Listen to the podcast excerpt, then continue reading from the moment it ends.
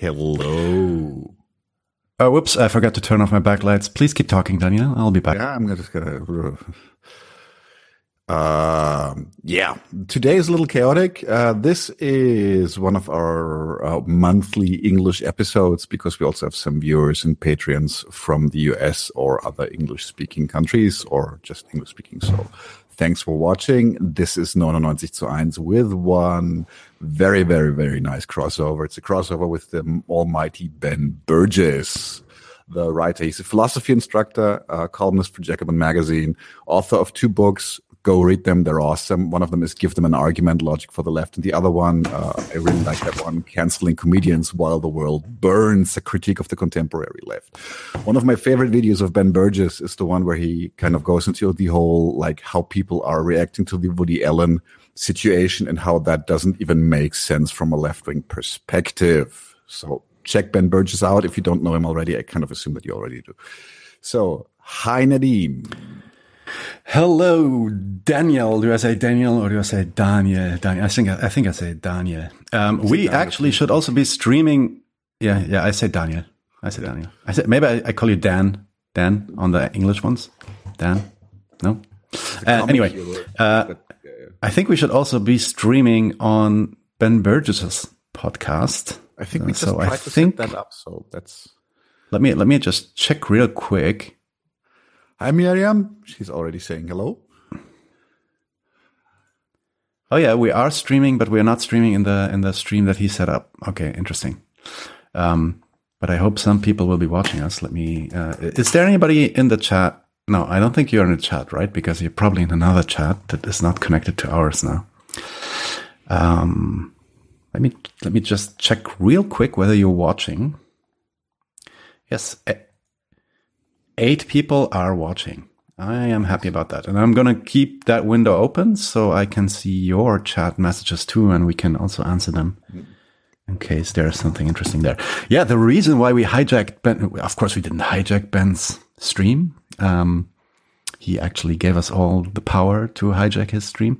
But the reason why we are here is because there was a slight misunderstanding on the time zones because we guy, we are actually in Germany and he is somewhere in the US and I wrote CET, which means Central European Time, but I guess he understood CST, which would be something in the US um, something different. Yeah. So we, we basically told him that we would stall for like five minutes, and that's what we're doing now. Um, three minutes in, so we have two minutes to go. What do you want to talk about, Daniel? We just had a major election in Germany, and I think that is kind of interesting. I'm very happy to see that the the right wing party AfD fell by almost or by about seven percent in the in the early early projections, which kind of is cool. Like you know, one of those very very minor wins, but it's actually not a win because you still have neoliberal fucknuts in the Senate.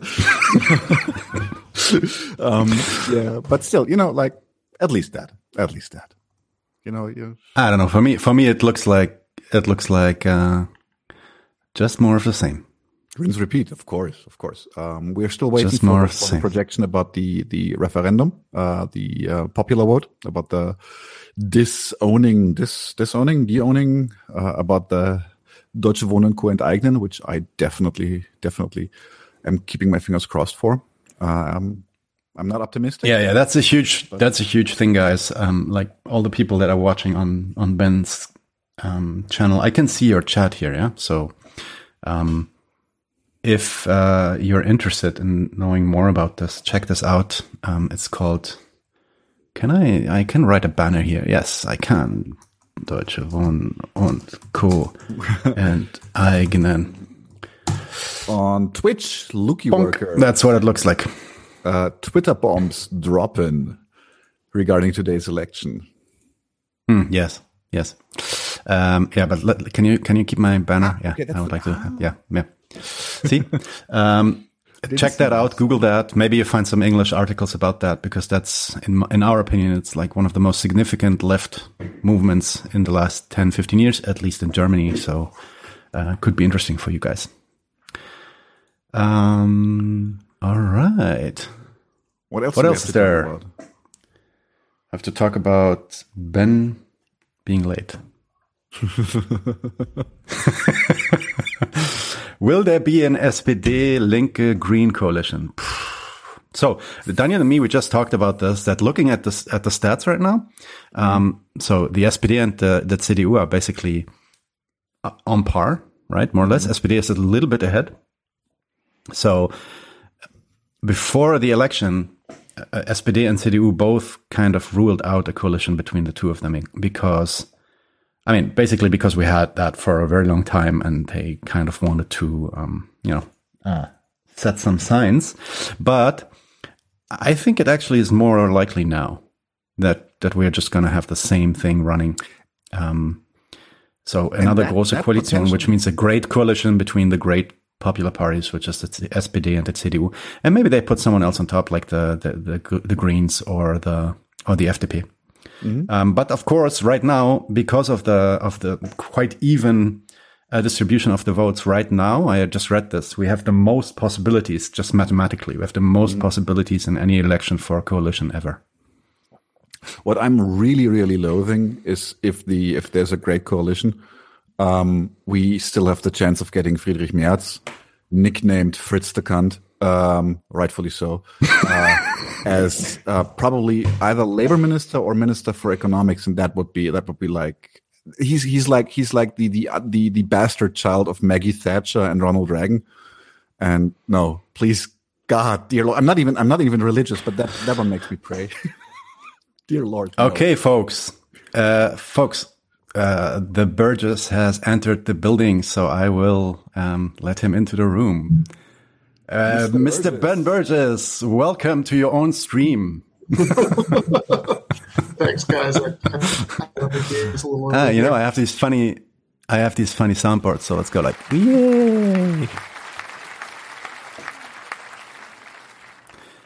Um, yeah, honor. so I, I, just, just, just for you, Ben, I just checked the, I just checked your, uh, your stream side, and we are streaming, but we're not streaming over the stream that you set up, but we're streaming over somewhere else. But it's on your channel on your channel. Okay. Should be fine. Um, um, yeah. So there was someone asking in the chat what this is about. So let's get let's get to let's get to that. Um, what are we going to talk about today? So basically, um, maybe some small introduction. Um, we already gave an introduction to Ben, right, Daniel? You already uh, talked a little bit about who Ben is, and I think that his his audience kind of knows him.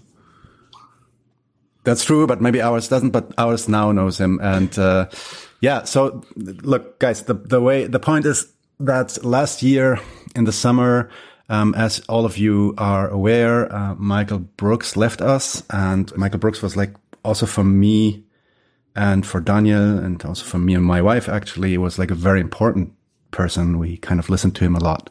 And when he, when he left, we were actually devastated. Uh, was like the first experience of a real parasocial relationship that we've built, right? So, I mean, I had, I had gotten like two answers to some messages from him at some point, but we never, like, we never had any real contact. But yeah, just, just having that huge gap in there, we started thinking of how, how to fill that. And of course, there are many people in the US that do that, but we were also talking about doing something like this in Germany. And that's when we decided to, in the spirit of Michael and in the spirit of people that work with Michael, like Ben, um, to start 99 zu Eins, which is our own channel that started now in January.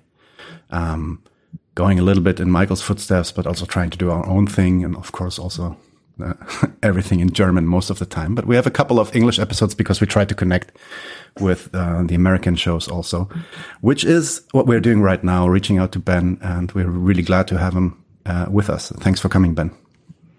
Well, thank you, uh, thank you so much uh, for uh, for having me, and um, and my apologies for for being an idiot about the time zone. Like I, I actually, uh, you know, I actually do know that Germany is not in Chicago's time zone, but for some reason, that whole conversation in my head, I just like never once questioned that.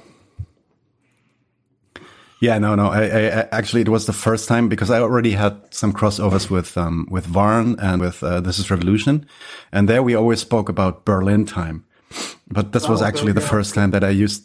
This was the first time that I used the CET thing because I just thought, oh yeah, that's also something. You know, unambiguous, but apparently not.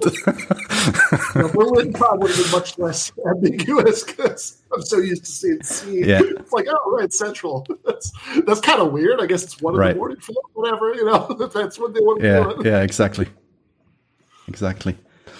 Um, yeah. So why don't we start? Someone was asking in your chat uh, what the um, chat is going to be about. So basically, we wanted to talk to you a little bit about your books, um, the two books that you've written uh, for Zero Books. Um, give them an argument and canceling comedians while the world burns. Um, uh, you're writing on a third book right now, I think. On um, uh, what's his name? What's his name? Uh, You're writing on a third book right now, right? Christopher Hitchens, there it is. Right. yeah, Exactly. yeah, That's coming out sometime next year, right?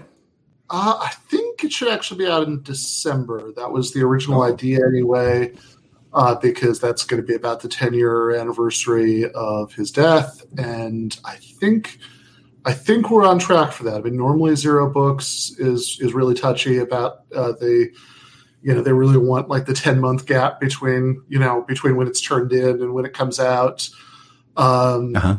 You know, for the sake of, I, I think they say, you know, for the sake of like distribution things with bookstores, although also like, you know, maybe not in Germany, but like in, in the U.S., there are like three bookstores left. I'm not sure how many people are actually uh, are actually buying books from there, but in this case, I think we did manage to to convince them to do the accelerated schedule.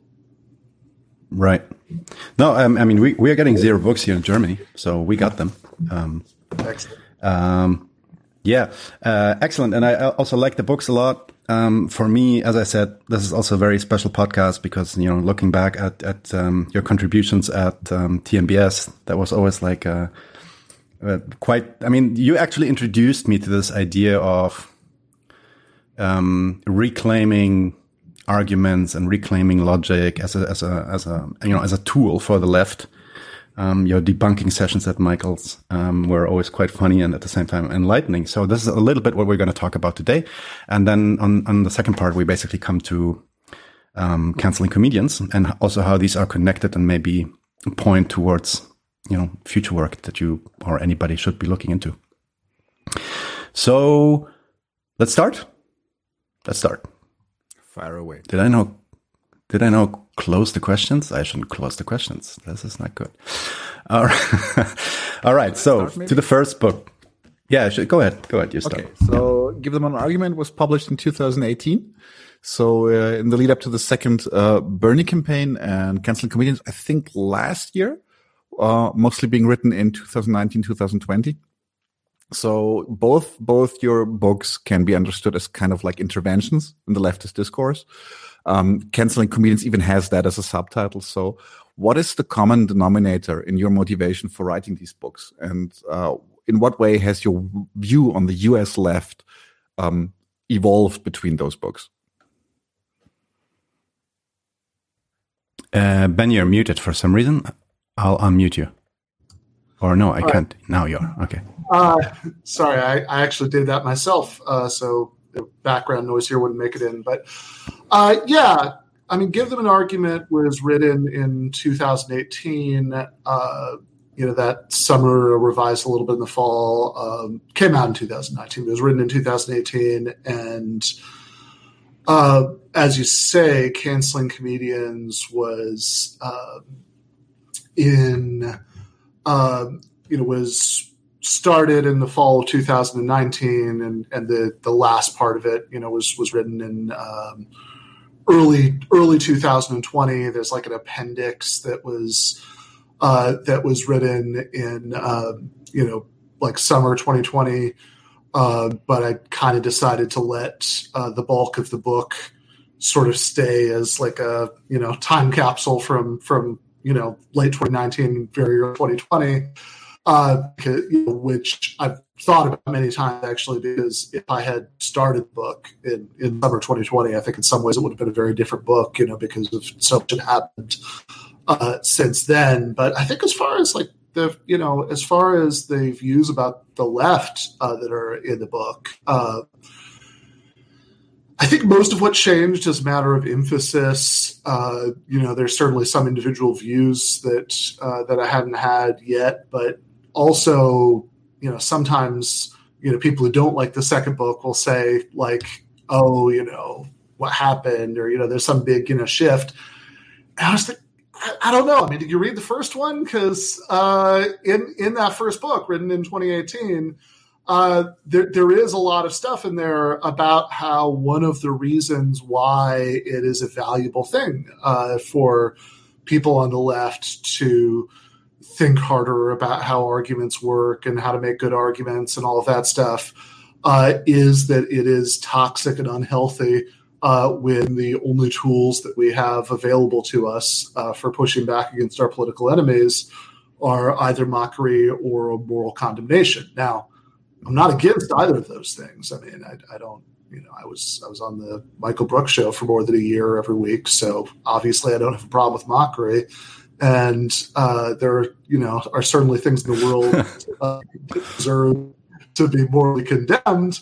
Uh, but you know, the point that I made in the book uh, is that if the only tools at our disposal, you know, the only tools we sort of use on a day to day basis for fighting back against the right wing and, and centrists uh, are mockery and moral condemnation, uh, then you know, I, I, gave a few reasons why that's a bad situation, and you know why why those shouldn't be the only tools available to us. But one of those was it's right there in the first book that inevitably, when political disagreements arise on the left, as they have, you know, approximately once every five minutes since the French Revolution, uh, then uh, if those are the only tools that that we have any practice in using, those are the tools that we're going to turn to each other, turn against each other uh, in, in those intra-left and the result is going to be incredibly toxic and incredibly alienating to most of the people that we want to win over.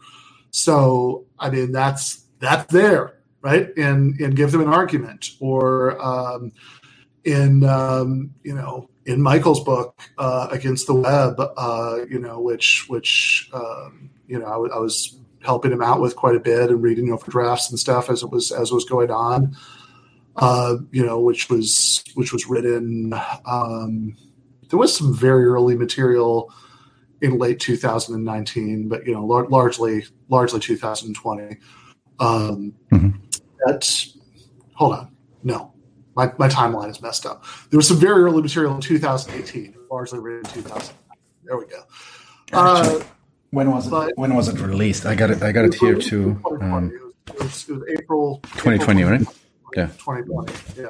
Um, mm-hmm. But in that book, um, you know, he, he basically, you know, the sort of core argument in canceling comedians is in Against the Web uh, in the chapter where, uh, you know, when he's talking about Bret Weinstein and uh, the ways that, uh, you know, progressives often try to, uh, to push back uh, against these people and, and end up, you know, end up giving them fuel, you know, that, that, um, you know, that there are that like there are many careers uh, on the right that were largely built by attempts at lefty platforming, uh, and uh, and he and you know this is something you know he talks about in there, and he talked about increasingly you know in the last in the last part of his his, his life, you know that you know which was in fact a lot of what you know inspired me to do canceling comedians was knowing him and, and, and kind of um, absorbing a lot of the points that he made because there's like a very mild version of the critique that sort of blink if you miss it, granted, you know, and, and give an argument. Uh, but uh, it's it's one that in a much stronger form, you know, he made all the time. Um, really, like since I first got to know him in 2018, you know, he, he made all the time, certainly in private, and then increasingly, you know, on on the on the show too. You know, like like he would always uh, there's a joke that he made many times, included I think once, uh, you know, on air about how if the American left ever had to go up to the mountains like Castro's guerrillas, uh, we'd really be in trouble. Yeah, exactly. Somebody would say that uh, you know that going up to the mountains was ableist, you know, because because there was no you know, so it was this. This is the kind of comment that like he made like incessantly uh, and and so I, I think probably I, you know I think there's a lot of there's a lot of his influence, of course, in uh, you know in canceling uh, comedians, and there's also a lot of influence from uh, you know from people you know whose whose work I've been you know, reading and thinking about in uh, in the last couple of years. Uh, you know, not all of them, I'm sure, endorse everything that's in the book, but like some of the particular arguments, you know, certainly uh, Adolph Reed, you know, who looms large in that book. Uh, you know, Matt Bruenig, you know, some of the stuff that Bruenig has has done about you know identity and you know politics. Um, you know, although again, a lot of people on the left, I mean, and I shouldn't single out as if it's this is something only leftists do. You know, a lot of people in 2020, 2021, really is the more accurate way to put this, um, will have strong emotional reactions to like the titles of things uh, mm. and uh, and and a very cursory idea of what they're about. Uh, and certainly we're not immune from that on on the left, you know. But but I but I also think again it's kind of funny that some people do perceive more discontinuity there because literally the first time I was on TM, well, I guess the second time, but the first time I was on the main show of TMBS, I'd been on like a Sunday thing for patrons once, but um, mm-hmm. but the first time I was on I was on the main show, you know, the first time I was in studio on TMBS, literally that first time we had a whole discussion about why uh, the left needed to get away standpoint epistemology from like referring to people just because they're part of some oppressed group. Um, and and so it, it's from my perspective, it certainly seems like even if there might be individual issues on which you know I've, I've shifted, which you know I hope that I would do, that'd be a really bad sign if I never did. You know, if I if I just said, you know, this is you know here are my positions on everything, and I don't care what anybody. I'm not listening, you know, to uh, to anything that anybody says that might be a smart critique of it. So I'm sure I have shifted on some individual issues, but I mean, I think I think in broad strokes, that kind of critique of the left you know, was there certainly by early 2019. Like I'm, I'm, I'm interested because I mean, ultimately, uh, we're also talking to a German audience now. So, I mean, probably not specifically for Germany, but do you have an idea how this is a specific issue on the American left, or is this something like in your estimation? Because of course we have some opinions too, but in your estimation, is this something that you can find maybe across the world on the left? Uh, yeah, I think so. So I think that there are different. I think there are some elements or contours of it that uh, that are take particular forms in the American left that they don't take elsewhere, uh, or that you get to a greater extent in the U.S. than than some other countries. But you know, one of the um, one of those uh, arguments that looms so large in canceling comedians is the one that uh, Mark Fisher made in uh, 2013. You know, when when, uh, when he wrote his essay "Exiting the Vampire Castle," which, um, like I think Michael says in Against the Web, you know, the the depressing thing about that essay is that it always feels like it was written last week. You know, uh, and you know, of course, Fisher was writing about the British left. Uh, so so there's some there's some continuity. Yes, yes definitely some similarity there. Uh, and, and, also, I think realistically, I mean, look, uh, the United States uh, is so culturally hegemonic in so much of the world in so many ways that um, it would be amazing if, like, you know, some of these things just have to do with like big global shifts you know, neoliberalism and all that that are going to infect everybody to one degree or another. So they're going to arise independently everywhere. But even to the extent that some of these are our smelly little homegrown pathologies, given that level of cultural hegemony, it would be amazing if they weren't exported to the rest of the world uh, sooner or later.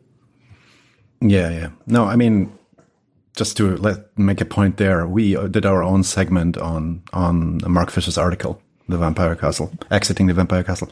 So uh, and yeah, so we also have some reasons to talk about that, yes. but uh, we'll we, will we will get to that in a minute.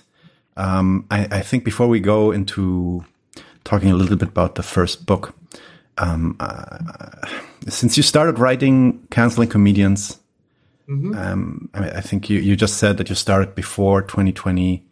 Um, so we basically we lived through like a high peak that, by the way, infected also a lot of the left here in Germany of the Bernie campaign, you know. Um, of course, uh, the peak and then the fall of, of the Bernie campaign, and then that followed by the election of Biden um, the end of last year. And since then, only my personal observation of, of the American left, at least like the left media landscape in the US, is one of yeah, a lot of disarray, a, lo a lot of um, infighting, even I would say, mm -hmm. uh, and struggling struggling to find like a common vision or grounding that before was there simply because you know it was all kind of grounded in in, in Bernie. Would would you agree with this notion, or how would you how else would you judge the current situation of well, the U.S. left? Yeah, I think that's exactly right. I mean, there was a, I mean, honestly, there was a point in very late 2019, very early 2020, where I have moments of thinking, look, it could very well be that uh, by the time you know this this book comes out, uh, Bernie Sanders will have won the Democratic nomination, and like you know, and and uh, and and you know may well become president, and uh, and and that would just utterly transform the terrain on which all this happens. And not that I, you know, was under any illusions that the stuff I was writing about would go away if that happened, but but it, but I think it would would have seemed much less relevant uh, because right. uh, you know if if things were on an upswing, then you know and, and, the ways that the left sabotages itself that I talk about in the book uh, weren't you know, basically weren't as effective at self sabotage, uh, you know, because so many good things were going on, then uh, the book might seem just weirdly irrelevant. And you know, I didn't need to worry about that. Uh, you know, to put it mildly, uh, that's like in everything that I talked about in the book has become like a hundred times worse uh, since I finished writing it, uh, because you know, since I finished writing it, I mean, I, I kind of finished it, you know, in the last uh, you know during the last gasps of the uh, of the Bernie campaign. I think uh, if I'm you know, remembering the timeline right here, uh, and you know, and I think over the summer of last year, because of the national wave of protests and riots following the murder of George Floyd, uh, there was a and I think that a lot of that effect even on the left, but I also think that in a way it sort of hit the, the pause button on on this post Bernie disorientation, you know, uh, because everybody was kind of focused on that in a, di- in a, in a different way. Even though, again, I think there's a lot of toxic things that went with that. I talk about a little bit of that in the appendix to the book, but uh, but then particularly, and then I think also you know, when the general election really got going, uh, even though a lot of a lot of leftists were Bernie or bust, uh, it was still something that I think transfixed everybody's attention. And since then, uh, I, I, think it's it's like it, it's sort of the equivalent of if something incredibly traumatic happens to you, and um, but then there are like 12 other like really big things that are going on and you know but then like once the other 12 things stop like you really start dealing with your grief, you know, from the first thing. I think that uh, I think that after the general election uh, wrapped up, uh, you know, that's when that's when the you know force the vote happened, which was essentially yeah, uh, exactly right. You know, which was almost unbelievable. I mean, I, would say looking back on it, but uh, you know, we're st- our plenty of people who are still obsessed with that uh, you know, now. Um, yeah, it's a fever, feverish. It's like a like a fever dream. Also, um, to be honest, even me, I got swept up a little bit in this intensity of of of, of the infighting uh, with Force the Vote. Yeah, yeah. That was, that was something. Your, of your position, I mean, it was hard not to get a little bit swept up in uh, in the mm-hmm. intensity mm-hmm. of that. Uh, and the amazing thing about it, I mean, abstracting from, you know, I mean, I obviously have a, a, a take on it because, of course, I do, but um, but taking a step back from from what what the right take is, who's right or who's wrong about that debate, like the big thing about it, relevant to your question, is this is certainly the entire online and sort of media left just eating itself alive. Just this, just this orgy of uh, of of you know fratricidal, uh, you know, like violent energy about like anger about what was at the end of the day a argument about a possible hypothetical parliamentary tactic that, uh, mm-hmm. if it had happened realistically, would have been in the, been in the news for a day, and then everybody would have forgotten about it. And the fact that that was enough to to do that, I think, is really revealing because, uh, as you say, you know, really not just when Bernie was actually running for president, but even in between the two runs, I think that that sort of arc of Bernie Sanders declares for president in 2015, at which point everybody thinks, you know, he's just including him, right? Everybody, including him, thinks that it's just going to be, you know, Dennis Kucinich 2.0. Uh, for for German viewers who don't know who who that is, that's a uh, uh, Dennis Kucinich is a um, is a kind of eccentric uh, former congressman from Ohio. He's you know about four feet tall. I think he's he claimed to have seen a UFO once, uh, and uh, and, he, uh, and back in like 2004, he was you know and and I think very early in 2008 he was the the left wing candidate, the candidate who would say sort of Bernie-ish policy things, and mm-hmm. you know. I, I think he won Hawaii randomly, but other other than that, he would get like you know three percent of the vote in every state, okay. and that's yeah. kind of what people thought that Bernie Sanders was going to be, like this slightly more impressive version of uh, of Dennis uh, Dennis Kucinich, uh, and. Uh, when he first declared, uh, he, you know, I mean, it's amazing if you go back and watch that video that he he takes out like he's clearly just going on his lunch break or something from the Senate, and he takes out a, a folded up piece of paper from his pocket with his speech on it, and he's addressing like I don't know ten or fifteen reporters. That's it. That was his announcement speech. You know, starts out. I'm not going to have a to take questions when this is done. You know, so uh, it was, it was presented as a sideshow to a sideshow, but then. Uh, it became this amazing landscape changing thing that you know he won 22 states um, you know, and and he became one of the most popular politicians in the country, and you know there was always this at least strong possibility that he would run again. He would have a really good chance the second time, and in between the two campaigns, there was the squad being elected to Congress, which sort of felt like a continuation of that. And uh, DSA was going from being a glorified mailing list of a few hundred people to you know, at this point, you know, an organization of, you know, 100,000 people, which is while it's still nothing compared to the overall U.S. population, it's it's by far the the largest socialist organization that's existed in the United States since maybe the Communist Party in the 40s, but maybe bigger even than that. You know, um, and uh, and so all of this sort of upswing, the center of which was Bernie running for president, and you kind of knew that he was going to do it again in 2020 uh, and then him doing it in 2020 because it was by far the biggest thing that happened in left politics in the United States in you know a, generation uh, that exerted a kind of gravitational pull on anyone who had the slightest instinct for trying to involve themselves in real world politics and not just like you know go off and you know and do a reading group somewhere uh, and and so of course you know you always had a few marginal sectarians you know who, who would denounce it, but uh, but pretty much everybody else was all in on that. And then when that goes away, and and more than just it going away, there's a sense that uh, all of this progress, where at least like at least robustly social democratic ideas were were were mainstream in a way that they hadn't been before. And it felt like there was this there was this faction of US politics that, that was centered around that that was a real thing.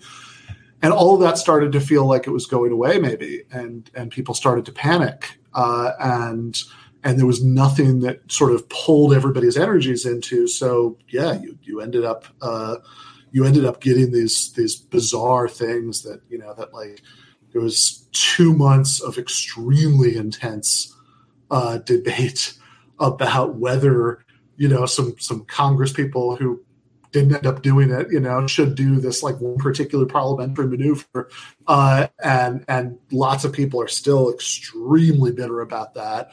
Uh, you right. I mean, the debate is still the debate is still ongoing in some circles. I mean, that's what I noticed, at least in in, in chats and on Twitter, etc.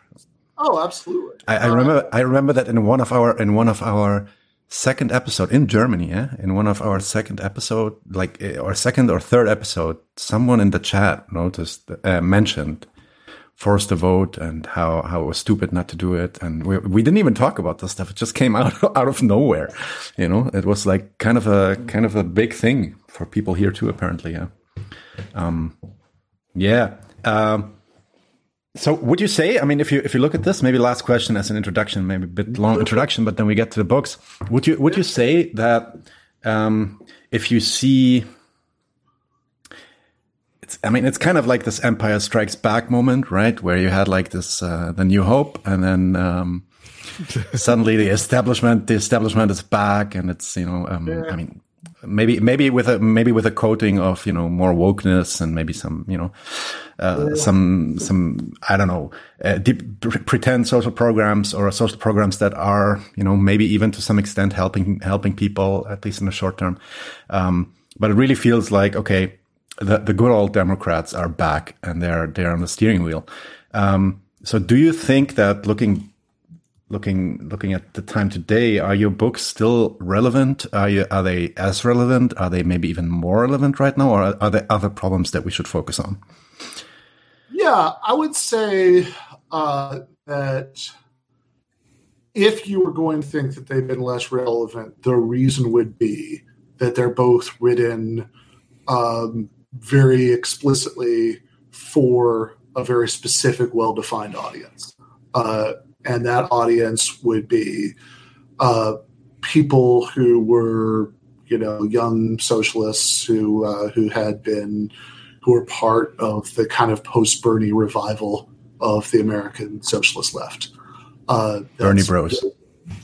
Yeah, yeah, yeah exactly. uh, and, and Bernie Bros. Uh, but uh, Bro, yeah, exactly. uh, but uh, and, and so, if you were going to raise the question about whether they were less relevant, it wouldn't be because of the content of the books. It would be because you worry that that audience, you know, wasn't going to be as stable or well defined or permanent, you know, a force in American politics. That it, it would be um, that it would start to disintegrate, or, or, or at the very least, morph in ways that it would be like less recognized, like here's who I'm talking to. Uh, that would be the pessimistic interpretation, and I'm I'm certainly not going to to lie and say that there's absolutely no evidence for that pessimistic interpretation. I mean, clearly is right. See the last few minutes of conversation, but I also don't think that that pessimistic interpretation is clearly right. I, I, I think that there's at least some mm-hmm. reason not to be quite that um, you know quite that cynical about about the future. I mean, it, it, it still remains the case that you know there's still 100,000 people in DSA. There are still you know several people in Congress you know who, who call themselves socialists. Uh, there's there's still um, you know the uh, just to uh, uh, you know, just to gently caress the hand that feeds me. You know, Jacobin is still, uh, you know, a, a much uh, like has a vastly bigger reach, you know, than any kind of socialist you know, media had, you know, for for uh, you know as long as anybody could remember. You know, before that, you know, gets like a million hits a month. Uh, it's uh, so there are and and it is still the case that I think the sort of broad popularity of a lot of those social democratic, you know, policies, what in the um, in the tradition of like the original SPD, you know, would be the uh, the the uh, the minimum program uh, you know, the, the, broad popularity of that, and even some polling evidence that lots of young people are, you know, vaguely curious about the maximum program. Like all of that is yep. is, is, still the case, right? So I, I think I think that even things aren't. Simple, there isn't this like sort of unifying pull of attraction quite the same way that there was before. Uh, when there is, you know, it's possible that we're in kind of a holding action right now maybe for like the next 10 years until there's like a, another opportunity on that scale and maybe when it comes it'll look different. But there is i think some reason to think that that audience is still relatively intact and given that assumption i think that both books are quite relevant. I mean the uh, the first the first book is um, you know how to uh, is is teaching people um, about um, argumentation and how to how to study arguments and see if they're good or bad. And any possible left political projects, you know, would, would benefit from that. I mean, I, I don't I don't see any, any way around that. Uh, and uh, and the second book is is an attempt to, um, you know, is, is a critique of the ways that the left undermines itself. Uh, and I certainly don't see any of that, unfortunately, uh, going away. You know, so I so I, I think that yep. remains very relevant. Uh, I mean, again, as we've been talking about, some of that has actually gotten much worse, you know, for a variety of reasons in the last year. And obviously, the ideal thing would be that if people who were who thought the things and were doing the things that are being criticized in the book uh, that if some of them read it and, and thought, you know, good point, right? I'll stop now.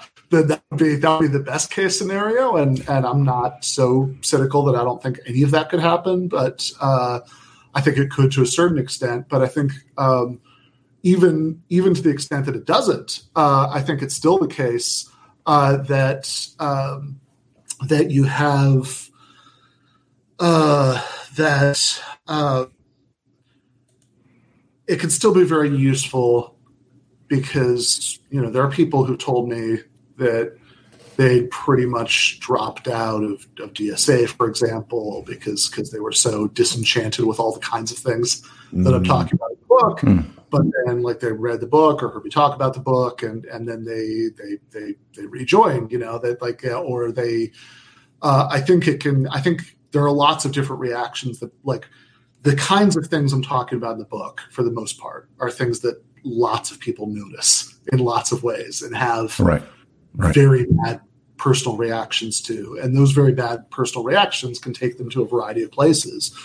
Uh, probably the most common is just burning out and becoming alienated from the left entirely, you know, because they think, well, this is the deal, right? Either you, uh, uh, you know, either you you go with um, you know eternal you know struggle sessions uh, about um, you know about all of the ways that you know which you're subtly bigoted and you know and and you uh, and you spend mm-hmm. all of your you you like the idea of spending all of the, all of your time you know surveilling each other and uh, and denouncing each other or you know the left is not for you and so you know you could just you could just burn out you know fade away uh, the even worse possibility is that you can drift to the right, uh, or you know you, you can become some sort of you know toxic post left weirdo who spends all of your time you know uh, whose politics become entirely about denouncing the people who are being criticized in the book in a way that's totally divorced from any kind of positive vision of radical change.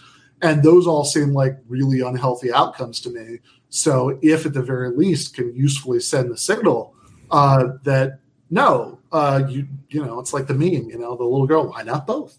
You know that you can uh, that you can be uh, that you can stay on the left. You know, you you can you know these these political goals don't become any less important uh, because you know some of the people who are fighting for them are profoundly strange and unhelpful in how they approach you know and how they approach politics and and once you you see that yeah look you don't have to like the uh, the you know denunciations and the the you know the the no clapping rules you know and uh, yeah. you know all of that stuff. You don't have to like any of that right? You know you can you can roll your eyes at that but also say it's really important that we end the wars and give everybody health care and you know give working people you know more rights and dignity and you know and all of that stuff. And and you know to the extent that I can convince people that, then I think it's still it's still a worthwhile you know book to write. Mm-hmm. I would kind of like start going to the yeah. through the two books now, and I would start out with with the first one, uh, Logic for the Left, and you present some basics for for logic and critical reasoning in the book. Um, certain definitions and fallacies. Mm-hmm. And now I really want to kind of like, uh, how can I say, uh, not roast, but uh, sure, sure, sure test you a little bit on this. Can you, in a few minutes, you know, like give us the most important logical comp- uh, concepts, definitions to our audience to help them improve their ability to reason? Uh, sure. So I guess one very general thing that I'd say is that even more than the specific concepts, uh, they like, in other words, this specific logical terminology or you know, discussion of fallacies or you know all of that, like on that nitty gritty level. Uh, the the sort of big picture thing that I want to do with the book is about how people approach those concepts, how they use them.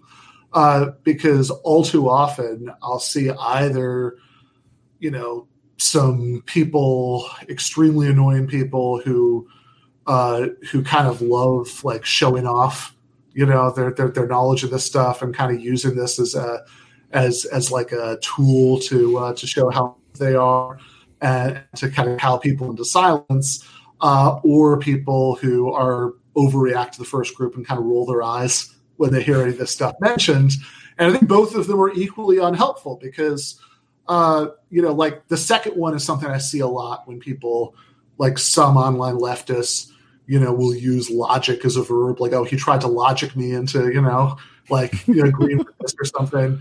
And uh, I have no idea what that means. Uh, but uh, but it, it seems to be a way of saying, look, this is just this kind of like silly preoccupation. Uh, this, you know, like a lot of times it seems to me that some people on the online and media left have internalized this conception of what's going on with logic, or like logical fallacies, or like yellow cards you give somebody during a debate. You know, these are like the uh, the you know Marquess of Queensberry's rules for you know gentlemanly debate or something, and that's not at all the point, right? In fact, for these to be relevant, you don't even have to be in the context of a debate you know, it could just be you personally trying to figure out what you think is true and reasoning to try to figure out what you think is true. And what mistakes are, what fallacies are, are mistakes in reasoning. So, in other words, they're things where something might seem like a good reason to believe it, but actually that's an illusion. It's not really. Mm-hmm. Uh, so, uh, and I think that the differences between these come out really clearly when you think about a couple of the fallacies that uh, you're most likely to hear about, you know, arguing about politics on the internet, uh, like um, ad hominem or appeal to authority. Those are two that, if you've heard of any of these, you've, you've heard of those. Uh, and these are these are the ones that I think people are most likely to have the reaction to. That like, oh, these are just kind of like this like pansy ass like you know rules that you're supposed to follow to play fair or something. But who cares about that? It's like no, these are mistakes in reasoning. These are cases where something might seem like a reason to think that something is true, but they're not actually a reason to think that something is true. Uh, and these are also tied into the fact that most people who use them in either of the groups that I just mentioned don't quite know what they mean. So, um, ad hominem in particular is the sort of dumb online argument version of ad hominem is saying something mean. That's not mm-hmm. ad hominem, right? Mm-hmm. Being rude might be a bad thing for various reasons. It, you know, hurts people's feelings, whatever. But it is, it is, you know, being rude is not a logical fallacy, right? You know, uh, you can, uh, you know, being mean to someone, right, uh, is not a mistake in, in, in reasoning. Uh, and one of the big tip-offs that people don't quite understand what's going on here is that they'll say that something is a fallacy even when you haven't made an argument right? Just like, oh, you're an asshole. Oh, that's a that's the ad hoc No, I didn't argue. I just said you were an asshole. That's a, you have to actually be making an argument. A fallacy is a particular type of bad argument. You can't be making a bad argument if you're not making an argument. Right, you're just assuming something that's not a, that can't right. be a, uh, that can't be a fallacy. So, what actual ad hominem is is when you're taking an irrelevant negative uh, premise about the person who's saying something and you're inappropriately treating it as a reason to think that what they're saying is wrong. But the key word is irrelevant. If if somebody um, you know if somebody says that they saw something and they've been caught lying about this 20 times in the past, that's not irrelevant. That's extremely relevant mm. to whether you should believe what they're saying is true because uh, you know it, it undermines the evidence. Uh, but on the other hand, if Karl Marx and Friedrich Engels, uh, you know, sometimes use casually racist language uh, that you know uh, that was common at the time in their letters, and you're using this as a reason to think that the uh, labor theory of value or materialist history is wrong, you know that uh, oh, this is this theory of these, you know, from these like, you know, racist white European dudes. You know, I don't believe that. Yeah, that's ad hominem. Mm. Old, uh, old white guys, yeah. Mm. Yeah, yeah, exactly. Uh, because you're treating an irrelevant negative fact about the speaker as a reason to think that what they're saying is wrong or appeal to authority. It's the same thing. We had we had such a fun instance of this ourselves because uh, I wrote I wrote a description text about the Middle East, uh, and then somebody was like, "Ah, oh, oh, you used the wrong phrasing, you asshole." And I was like, and then Nadim was like, "Hey, come on, we just used like a common common common." language that people are we like, call it we call it we call it the middle east conflict right yeah so uh, in germany in germany we say Nahost conflict middle east conflict means israel palestine right? So we're doing a segment on Palestine. We're doing a segment on Palestine, and someone goes ballistic on, on, on us using that term. They are pro-Palestine, and and she's she's like, "How can you?" And typical. I think I think in the end they even they even attacked me for being mansplaining to her or something. Mm-hmm. and and and that that we are we are we are white guys mansplaining. And then i was like but i'm actually i'm actually palestinian you know? And then that suddenly suddenly that solved the situation. Everything was calm yeah. after that. So that that works also you know? He did not well, it's interesting because I, I, was actually thinking about this uh, i was wondering if this would come up in any way because um 90% of my interactions with German leftists, uh, it's always very bizarre to me that uh, it seems like the the uh, the hegemonic position on the German on, on the German left about Palestine is like uh, is like a hundred from the position yes. like the left in, in literally every single country in the world except possibly Israel itself. Uh, you know, has yes. has on that subject that people just take for granted this sort of like left Zionist position. Uh, and sometimes not even particularly left Zionist. And uh, no, it's and, not left. Yeah, no, yeah. yeah. And, left and left Zionists actually get denounced by like they they get attacked viciously. But I, I we we've made a lot of episodes on this kind of stuff, so we are we are pretty pretty deep into this topic. So if you want to talk about that, then uh, yeah, let's do that maybe in, uh, in another episode. I think I think we can fill a couple of hours with that. Yeah. Oh, yeah. It's a very exciting topic, and I think the world outside should understand much better what's going on here because it's really a loony bin. 100%. Yeah, well, well, that's what well, that's yeah. what I'm thinking that you know that maybe you know maybe you could uh, post game or something. You guys could illuminate about uh, you know. Yeah, let's let's let's. How that came about. Sure, sure. Um, sure, let's do that. what I would also like to pick up is because uh, you're kind of giving no, I'm not. I'm not going to phrase it that way because that's that's stupid. But no. But uh, interestingly enough, when I discuss or debate with with people also in Germany, not not only in the U.S. or also in Germany, like especially the conservatives and right wing people are are prone to kind of like go into like, but I'm using logic. You know, like this is just logic and not emotional. We know that bullshit talk, especially from from from really like like like fucknuts like like Shapiro or or, or Peterson. Yeah. Who, Peterson didn't even didn't even didn't even read up on Marx before he debated Zizek on it. It was like, come on, you're not even trying, you asshole.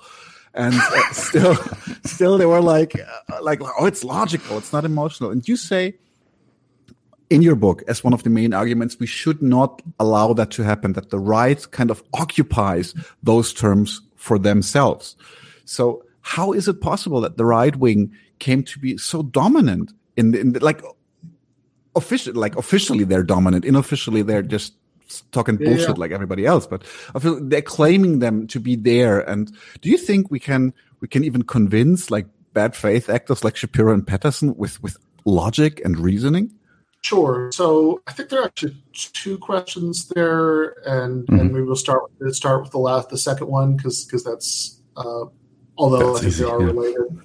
So uh, so but but the very last question, the answer is no right? Like like you can't. Uh, you're not going to convince Ben Shapiro or Jordan Peterson. Um, I, I talk about this actually quite a bit in the book, like why that I don't really think that's a relevant question, right? In other words, uh, no, of course you're not going to convince you know Shapiro or Peterson. Uh, you, which is, but I think that's a completely different question from should you debate Shapiro or Peterson if the opportunity comes up to do so. I mean, in a uh, in a few days, I'm, I'm going to go debate Charlie Kirk in Arizona, and that's not because um, that's not mm. because I believe that like one of the possible outcomes is that you know at the end of the hour and a half that I spend with him, uh, he's going to say, oosh, oh my god, I, I, feel so ridiculous for for having devoted my life to uh, to, to, conservatism. I, I, I, now see that I, I should be a democratic socialist.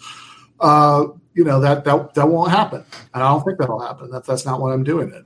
Uh, I think that uh, of, I think that the point of a debate is almost never in most contexts to convince the person you're actually literally speaking to, the person mm-hmm. on, okay. the, on the other Fair podium enough. or the person, you know, in the other side of the YouTube split screen if you're just doing it online. Uh, because like even in like Facebook debates with your uncle or whatever, they, there aren't uh, usually in the heat of the moment, even like ordinary people who don't get paid to talk about politics uh, are – too emotionally entangled in the argument, too much ego at stake to like actually admit that they're wrong, like in the moment. Uh, and when people do uh, decide they're wrong about stuff like that, uh, it's usually, I mean, look, I mean, certainly, even speaking personally, I mean, I'm not like criticizing people for this. I think this is just human nature. Uh, most times in my life that I've heard good arguments for positions that I didn't want to, I didn't want to take uh, my initial reaction was just irritation. Uh, I, I, think that's I think that's pretty normal. Uh, but the way it works, and I'm here even talking about like ordinary people or even people like the audience who who start out strongly identifying with one position. Uh, the way I think it more typically works isn't that you have some road to Damascus moment at the end of the debate or in the middle of the debate. Uh, it's that you know you kind of dismiss it in the moment, but then, you know, weeks later, months later, you know, when there's a lot less, you know, your your ego isn't bound up in the same way. You find yourself thinking, you know, plants a seed. You find yourself thinking back to it. It's like, oh, that was a really good point, wasn't it? Uh, and and that's how people start to to change. And of course, people do that all the time. I mean, the, the sort of you know usual dumb joke I make about this, but I think it has some truth to it. Is that it always amazes me when people on the left will tell me oh, but like, what's the point? Nobody ever changes their mind. And like, sometimes when I actually know the person who's saying it, like, really, you're going to say this? Because know for a fact that you grew up in a mm-hmm. right wing evangelical Christian household and you became mm-hmm. an atheist when you were 17 because you were watching Richard Dawkins videos, and then you were just a liberal until Bernie Sanders started running the first time in 2016, and you know then you joined DSA, and now you're like halfway to Maoism, and you're, you're telling me that nobody changes their mind. Uh, so everybody changes their mind, right? Uh, yeah. Or at least most people do at some point or another in their lives. You have to be at, you know, that doesn't mean that any particular person is going to be receptive to any particular argument at a particular time. It kind of has to hit you at the right moment in the right way, and then it's a process. And certainly, by the time you get to the point where you're actually like professionally and you know, you know, doing what we all do, that you know that your politics are bound up with your personal and professional life. It's going to be extremely psychologically difficult. I'm not accusing anybody of being like a grifter here. I just mean yeah, sure. like Mm-hmm. you know, just again, human nature. It's going to be extremely psychologically difficult for you to admit to yourself that like the fundamental premise that your life has been built around is wrong. Uh, that happens. You know, there, there, there are people who who undergo big dramatic political conversions even at that level, but it's going to be an extremely slow process. The the point of arguing with your Shapiro's, your Petersons, or your Charlie Kirks is what you're is to talk to people in the audience, like whatever whatever segment of the audience, whatever percentage that is, that is persuadable. Those are the people mm-hmm. that you're that you're talking. I love to. that attitude. Yes, are, yes. You know, people who are curious, but you know, not not really, you know, fully, you know, fully fully married to it, or who are maybe already starting to question some stuff, and you know, maybe you can help them along uh, in the in the process. So that that's one thing. But then then your question uh, then I think the other two parts of the question you asked about how was it, how is it the right so successfully um, kind of rhetorically captured this territory of like we're the ones who care about logic and you know facts and evidence, uh, and the other one was about the relationship between logic and emotion. I think the answers are are very closely related because I think mm-hmm. one of the reasons that the right was able to do that is that. Uh, there is a widespread cultural perception, which they didn't create, right? I mean, it was it was around before, but they were certainly able to exploit. I mean, this is, you know, if you watch the the original Star Trek. You know, you know the uh, you know Leonard Nimoy as Spock is always saying, you know, it's like, oh, I don't, uh, you know. I, I, I, don't I don't care about emotions. You know, Vulcans only care about logic. So like already right there, right there's the assumption that emotions and logic are counterposed to each other. And, and Spock is pretty cool. Yeah, right. There you go. Right. So you want to be like, yeah, yeah exactly. So, uh, so, so, and if you have, and, you know, there are, and one of the primary arguments in the book is that they're not counterposed to each other. That's just a confused idea.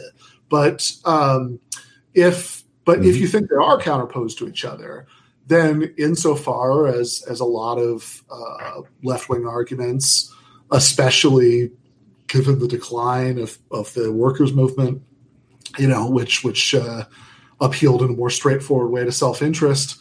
Uh, the uh, you know a lot of left wing arguments, even more so. Not that you know, not that they weren't even in the 30s, but even more so, are appeals to uh, compassion. And so, if you want to resist those appeals, say no, I don't care about that, right? I, I don't, I don't, you know, don't tell me that I'm supposed to care about, you know, Palestine or, you know, Haitian immigrants in Texas, then this idea that it would be virtuous in some way to be unemotional is going to really appeal to, mm-hmm. uh, to, to right wingers. That's going to be very easy. That's going to be very easy rhetoric for them to latch onto, even though the second you start looking at their act, their arguments, they're terrible. Uh, like, like almost uniformly. Hmm. Like, like, like it's, it's, it's just, it, it's just held together with like little piece, you know, pieces of chewing gum and duct tape, you know, like yeah, like like, like the, the Nazis were left wing because they have socialists in their name. You're like, it can't, it can't even yeah. fucking start, you know? yeah, yeah, exactly. It's like the, it's like the same reason the Democratic People's Republic of Korea is a democracy.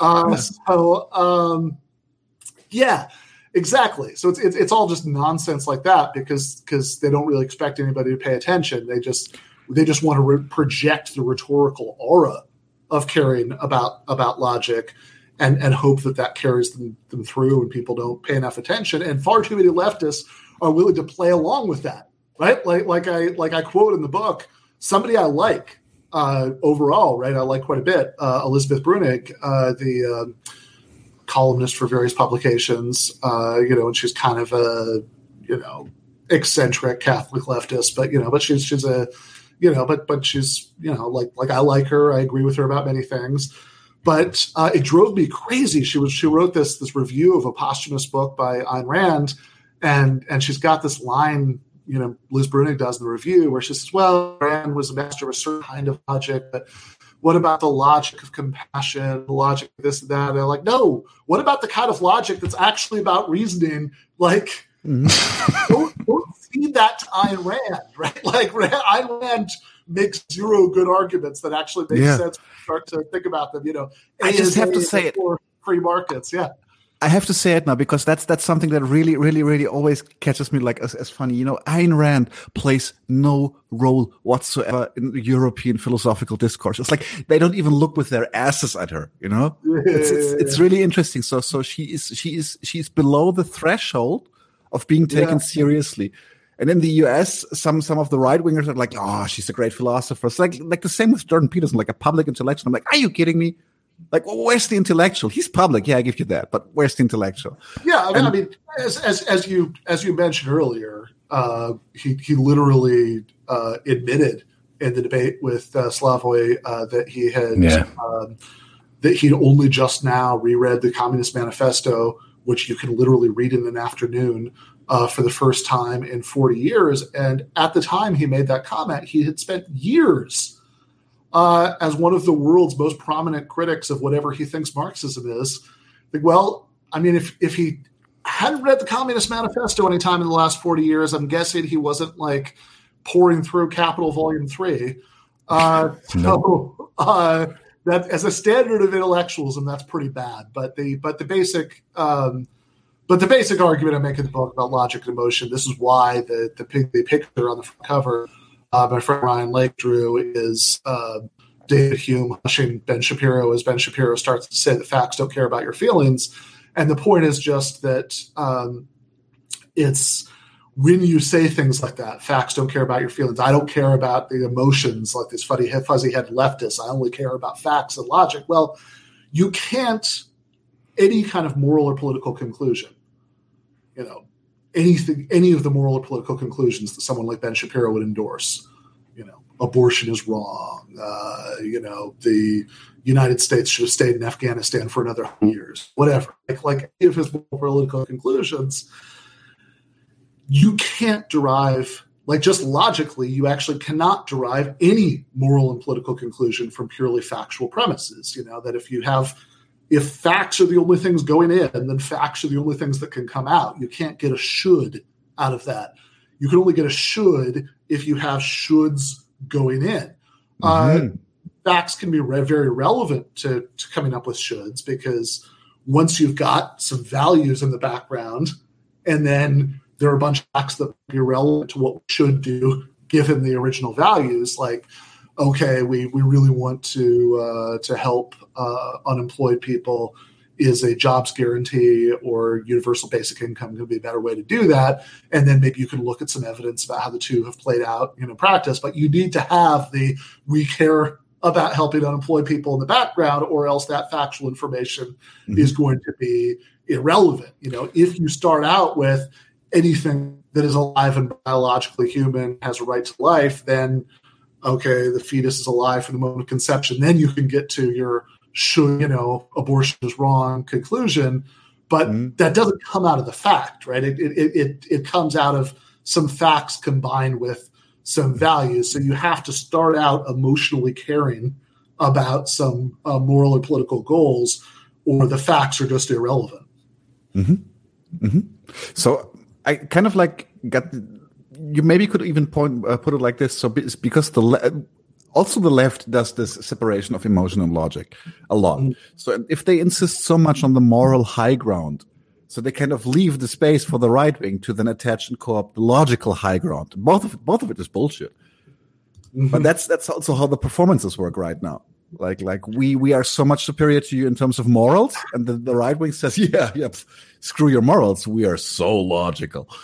Um, I would also like kind of ask how how are we going to treat uh, to go along, or how are we going to confront these people? Because we we kind of agreed, and I do so fully that there is no way of of, of convincing um, a Peterson or Shapiro or, or, or Dave Rubin, especially not that guy.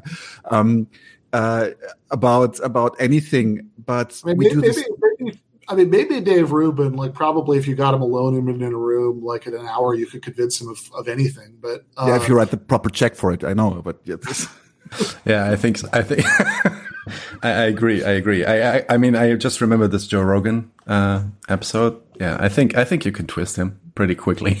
Yeah, yeah. I, I mean, I, yeah. I, think that there's, I think there's not much going on in there. So, like, it, it, it, it might be that. Uh, did, did, you just call him stupid? If you speak very firmly, well, then, like, you know, then, you know, maybe, you know, maybe you back off of anything. But yeah, those other guys certainly you can. but mm. I, I, really like the idea of, of, of, that we are having these debates for the people who are listening to the debate. I, I really li- appreciate that idea, and I'd like like even if you can only convince a fraction of the people listening to the debate, it's worth having a proper debate about this. Um, but uh, the, if the other guys are not listening at all to logic, etc., and they're just really not caring, so um, they're they're just going for strawmans. They're brushing off your logic, etc. If we cannot approach them with logic, how can we confront them? Yeah. So again, I make a distinction here, the one that you you just alluded to mm-hmm. about about who we're we're confronting and, and, in what way, and and I think that um, no, you can't convince uh, you know Jordan Peterson. You know, probably if Jordan Peterson was going to have an epiphany, then all of the horrible stuff that's happened to him in the last year would be when that epiphany would have happened. Never say never. Yeah, you know, and it clearly uh, it clearly hasn't. You know that uh, if you're going to have a road to Damascus moment, it would probably be somewhere in between the uh, the, the Russian force coma and the Serbian rehab. But um, in, in any case, like. Uh, I'm extremely not optimistic about convincing Peterson. But that doesn't mean that I'm extremely non optimistic about convincing everybody listens to, mm-hmm. uh, Peterson. Uh, not that I think you can get them all, but I think there's a chunk of them that you can get, and and it's it's important because that's a lot of people. Uh, like sometimes there's this weird thing that'll happen in online left discourse where people say, "Oh, why are you still talking about, you know, Jordan Peterson? You know, he's yesterday's news." And what they mean, mm-hmm. it's been a while since any of the shows that they made they watch have, have mentioned him.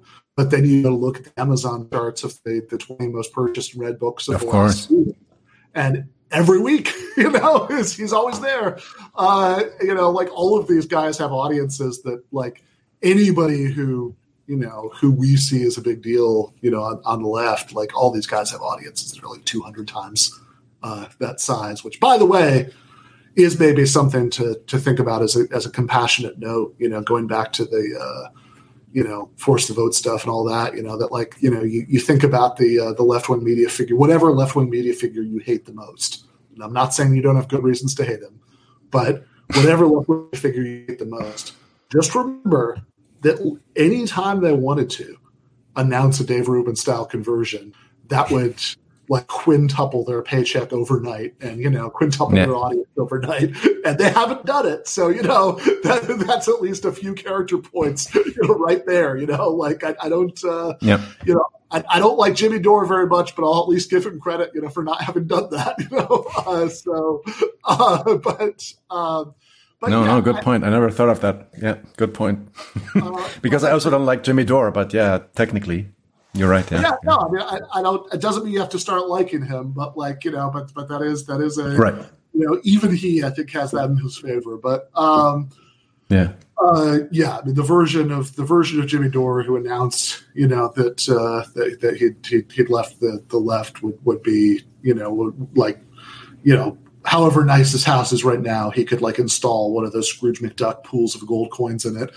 Uh, but mm. uh, in any case, uh, I think that uh, that when you think about how you're going to reach whoever you can reach in the audience, uh, you know, you say is it logic, is it emotion? Well, I'd say it's both because um, you know Liz Bruenig, who I was criticizing earlier, one thing that she did say that I thought was really insightful is she said that a lot of times, like half the point of a debate is to get the other person to to tell you to like admit to what they really think. Uh, that so uh, an example I watched recently that I think I think shows perfectly what I take her to have been talking about is a debate between uh, Sam Seder and um, somebody I've also debated is uh, Yaron Brook from the uh, Ayn Rand Institute, uh, and um, at the and you know, and, and, Sam is very, very good at this. You know, he'll he'll just sort of um, patiently, you know, ask a bunch of kind questions to draw out, you know, a person's views until they like bite the bullet and, and and say something just unspeakably awful.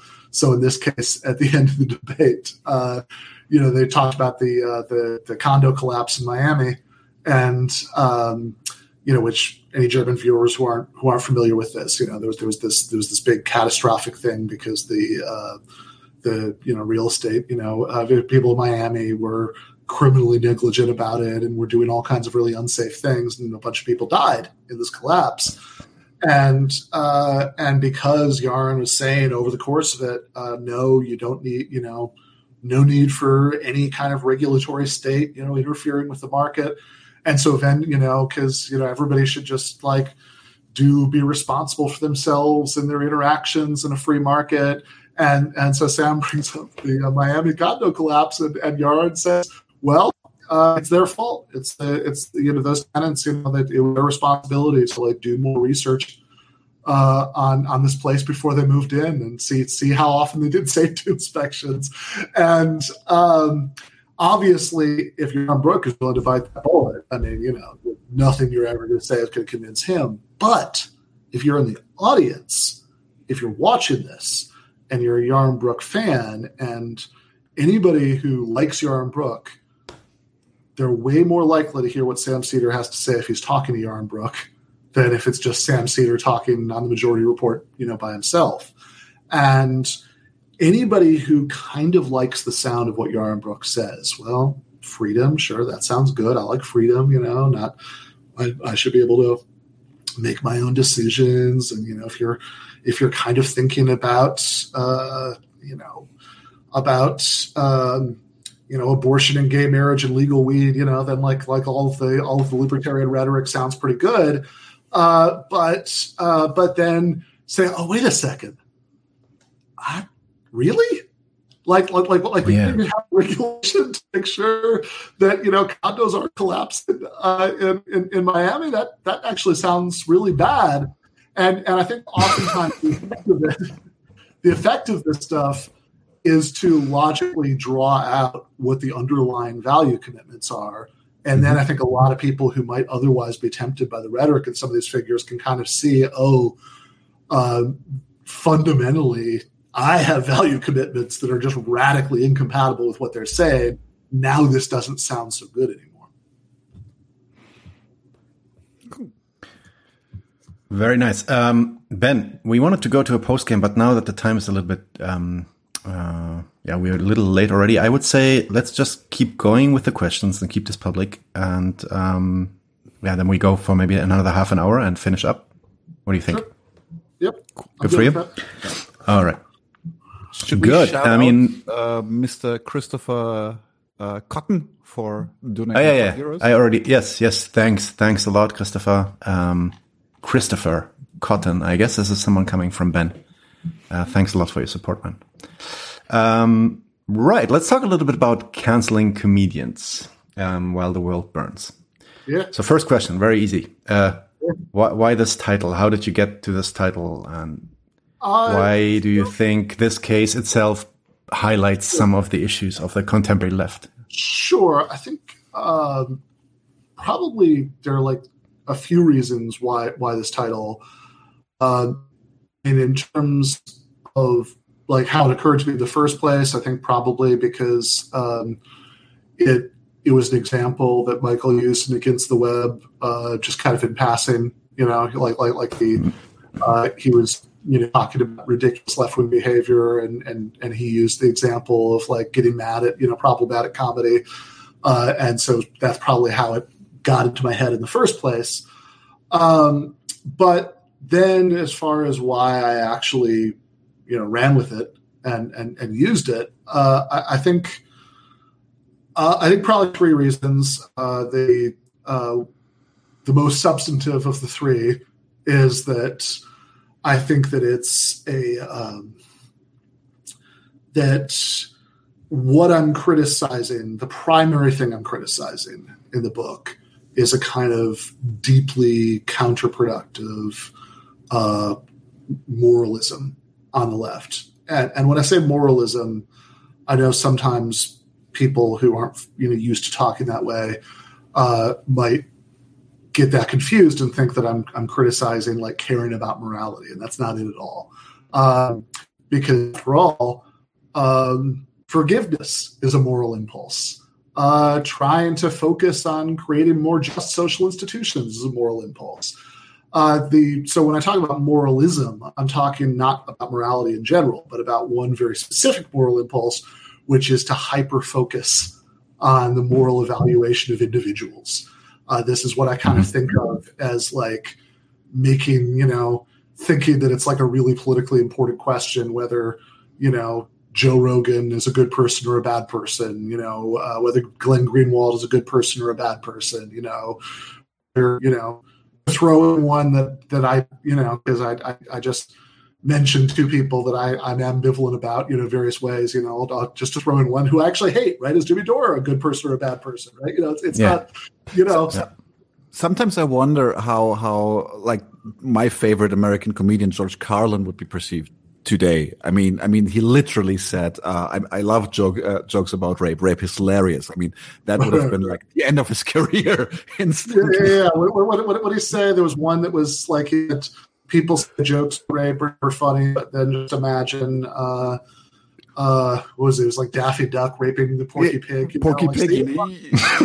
That's why they call him Porky, don't they? And I mean, like, that's so interesting because in the next moment he spun the joke around to actually make it about toxic masculinity, and it was a Right. very clever, progressive joke. He just used like the tastelessness to to to kind of get an in, like get people like what attention, and then ah, there we go. Yeah, well, I mean, oftentimes humor is about uh, defeating, you know, subverting expectations. Uh, the the the very simple you know example that I use in the book that uh, probably loses something in the retelling, you know, because because a lot of this is about timing and execution.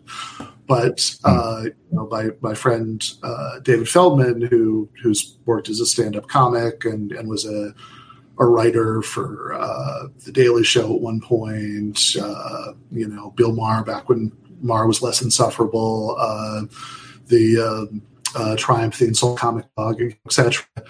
Uh, but you know, he also does this this you know serious political show now, uh, and uh, and there's once uh, when we were talking about a uh, a mass shooting at a synagogue, and you know probably says something about how many hate crimes and mass shootings there have been in the last few years. I'm not 100 percent sure I remember which one uh, he was talking about, but uh, you know he started pivoting to this discussion of how what we really need to be talking about when we talk about this is uh, gun control, and um, in setting up that point, look, I understand anti Semitism will always exist. Perfectly timed comic pause. As long as I do this show. You know,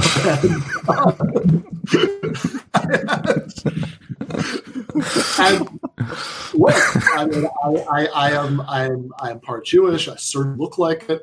Uh, I, I have, you know, not a lot, uh, I don't want to exaggerate, but you know, I've, I've, I've, had a few anti-Semitic comments, you know, lob my way over the years. You know, people were mad at me. Yeah, I never found it particularly amusing, but like, I cracked up like that was the funniest thing that I'd ever heard. You know, when when when he when he said that because it was so well pulled off, and uh, you, you don't want to. I mean, obviously, it's ridiculous you know there are hacky comedians you know who who get upset that people don't find their you know uh, kind of hacky, trying to be provocative material funny. Uh, and that's ridiculous. I mean, getting upset because somebody somebody doesn't you're funny is is like you know getting upset that you know, somebody doesn't think you're hot. You know, I mean, it's going to do you about as much good. You know, either way. Uh, but mm. um, but I think that one of the reasons that I I picked that as the title is that since what I'm criticizing is this extreme over moral, like this extreme over focus on individual morality, which is the opposite of what the left is supposed to be about, right? Where, you know, like conservatives are supposed to be about individual morality. Uh, we're supposed to be about de emphasizing individual morality and emphasizing um, structures and social institutions. So, like, yeah, I mean, it's not that the guy who, you know, who held up the liquor store at gunpoint and killed somebody is a good person and what he did was fine. That's not what we're saying but we want to emphasize not on moral anger at that guy and punishing him severely. We want to emphasize um, changing material conditions in a way that's going to lead to there being less crime. And then, you know, for example, uh, and so there's often this disconcerting thing where when, when leftists start talking about people they consider really problematic, they start sounding like 1990s Republicans, you know, in the suburbs talking about crime. Uh, and so one of the reasons I picked the example is not that most of the book is about comedy. It's not. There's there's a there's the opening chapter is about comedy, and then it moves on to other subjects. Uh, but that it seems to me that getting upset, as people do, uh, about uh, the the content of comic sets or the uh, or, or the politics of, of comedians uh, it, you know, whether some comedian is a good person or a bad. Like, it's bad enough to be obsessed with whether Glenn Greenwald is a good person or a bad person. I mean, at least he's like a politically important journalist. it, yeah. It's pathological to to be obsessed with whether a comedian is a good person or a bad person because they're completely irrelevant, you know, to uh, to to politics. They're, they're not, you know, you. Unfortunately, uh, sometimes some comedians who like the rest of the book don't like that I said this. Like, you know, you cannot change the world with comedy. You know, it's a uh, yeah, it's, of course, yeah. It's just not going to be an effective route for doing that. But uh, which you know might be an insult to the pride of comedians. But like the flip side of that is, since you can't change the world with comedy, being obsessed with whether some comedian is a good person or a bad person is a particularly weird and irrelevant spend of time. So the reason I picked that as the title is even though it's only one small example of a much larger phenomenon, most of the book is spent on a larger phenomenon rather than that example. It's such an extreme example that I think it really viscerally communicates the idea. And then, um, the you know, and then like the other reasons are just that can comedians illiterates and uh, and also part of what I was trying to do is that I was I wrote the book in a feeling of extreme frustration with some of the stuff, uh, and and the the book and the title. You know, I know it's a fairly flame throwing title, but it it it uh, it, it you know viscerally communicated that frustration. Uh, and, Let's and call it a nice polemic. You know, like it, it, it has just like the essence of truth to it. It's like so. So you're doing that while this is happening okay, maybe get your yeah, yeah, yeah, exactly. it's, it's, a way of kind of grabbing somebody by the collar and saying, "No, seriously, listen to this. This is important." Uh, which is, you know, has advantages and disadvantages. I, I, think, you know, I think like to the extent that it gets people to actually read it and think, you know, uh, then they have to think about it. That's mission accomplished. Of course, to the extent that they like dismiss it based on the title and, and don't read it, then you know, then that's counterproductive. Uh, overall, I don't know. Time will tell.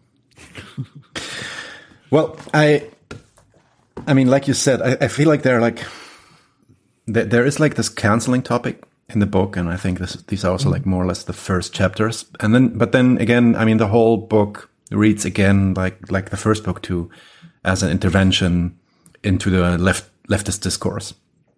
Uh, so you you are actually aiming at various different strands and various different, yeah, let's say problems. You go from, you know, neo-anarchists to tankies and, uh, well, we'll get to this in a minute, but let's focus on the canceling for one second because yeah.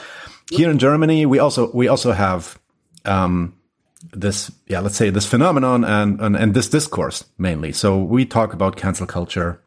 Mainly the, the main people that are talking about this here in Germany is the right, right wing and, um, or let's say, center liberals, mm, maybe maybe more conservative leaning center liberals. Yeah, so we had cases where there were like, you know, some comedians that were rather well in my in my uh, estimation rather unfunny and and making some you know insensitive insensitive jokes. I think against even against Jews, I think was this one lady, and then there was another another guy, um, Dieter Nuhr, who who basically makes his living as being like you know Islamophobic Islamophobing, if that is a word, uh, comedy.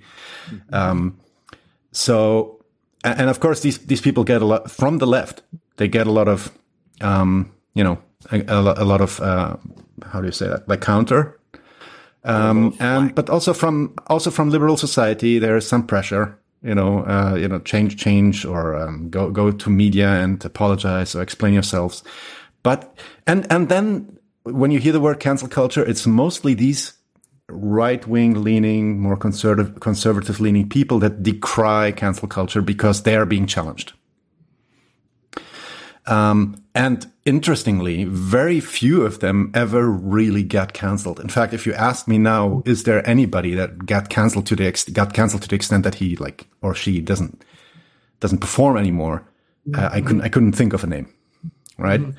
So now, now I'm, now I'm asking. I mean, of course, you're focusing on the U.S. context, but maybe, maybe, maybe it's similar there too. Is is what you are talking about here? Is that really a left problem? Are you uh, are you yeah. are you um, aiming at that, or is this a broader problem actually that we're seeing? Sure. Uh, so I guess I want to try to disentangle a, a couple strands of that. Uh, I mean, the first thing I'd say is I think the situation in the United States is broadly similar.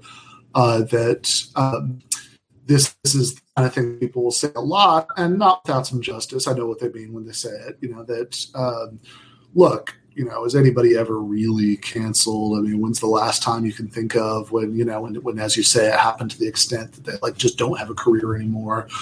Uh, and and in fact, right, there are plenty of examples of attempted cancellations that like springboard someone's career. You know that uh, that, that that's what they right. uh, that's what brings them to uh, to prominence. Uh, but I make a few points about this. The the first and maybe simplest one is just, uh, and I'm certainly not saying we're doing this, but I think very often when people say this, there's at least a kind of uh, performative contradiction because on on the one hand, oftentimes kind of defenses of canceling take the form of saying, um, well, what you're calling canceling is just accountability. That it's it's good Right. that probably Right. people being held to account, people who otherwise wouldn't. You're you're being an asshole, and now people people are telling you that you're an asshole. That's what's happening, basically. Yeah. Yeah, and and and so Right. when people use the first defense, they they're sort of treating canceling as this important like weapon of of, of, of marginalized people seeking justice. But then they'll also do the second defense, this close to what you just said, which is well, you know, is this really a big problem? Is anybody really canceled anyway? You know, and Right. like, hold on, Wait, If the second don't thing is true, Yeah. right? If this is a complete ineffective thing to do to people, then how can it be this important tool to help marginalized people achieve justice? It seems like it really can't be both.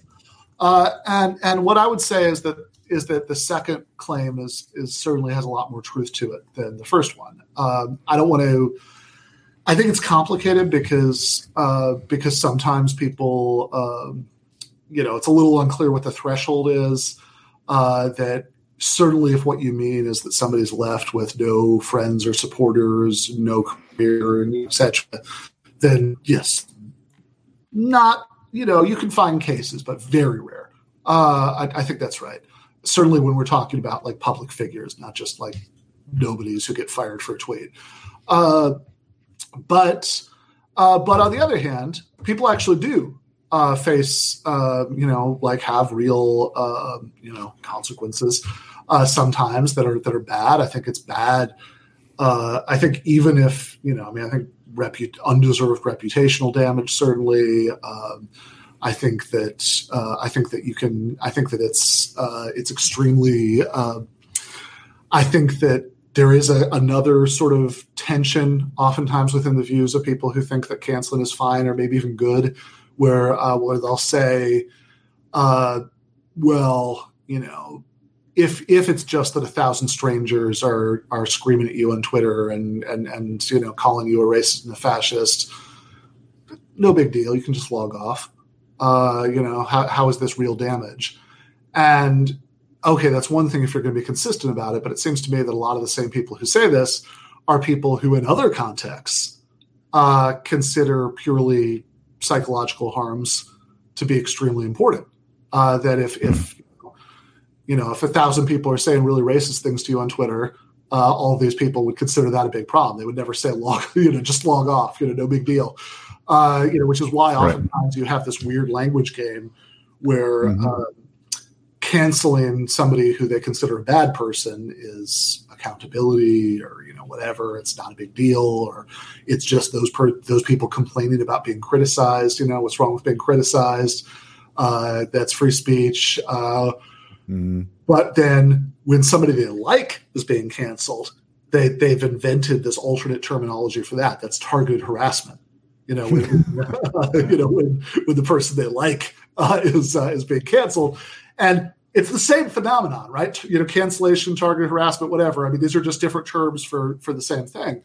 Uh, and and i think that um, i think that like psychological harms are real harms. I think that i don't think that human human beings are psychologically built for you know a thousand people uh, you know denouncing them at the same time and just sort of shrugging it off as no big deal.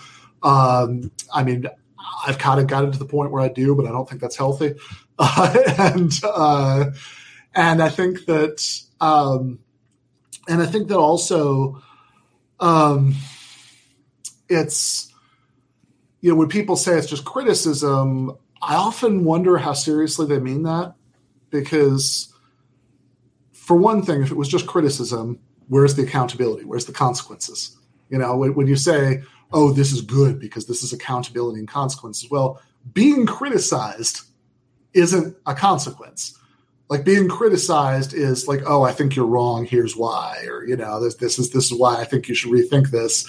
Um, if you can't tell the difference between a criticism and a hysterical group denunciation then then i, I really worry about you. Those, those things do seem very obviously different to me.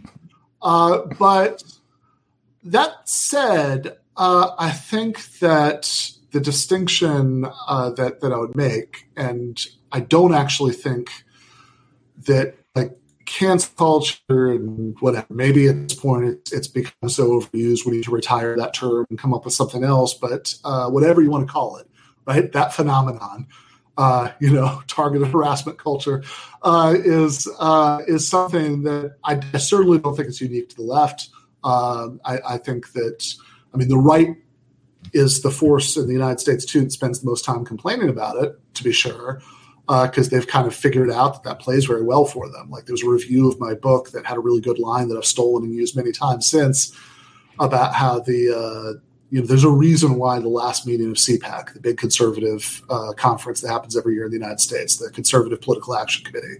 There's a reason the last CPAC meeting, the uh, the official theme was America uncanceled, and not like America don't raise the minimum wage right? Like they, uh, you know, they kind of know that talking about economics, that's going to go very badly for them because their positions are wildly unpopular. But if they're talking about like cancel culture is bad, then that resonates with a lot of the public. A lot of a lot of people, you know, think so too. You know that they that they they find it viscerally off-putting. Um, and even though I think sometimes people do suffer real harms as a result of it, I don't think that's the main problem with it, certainly not strategically.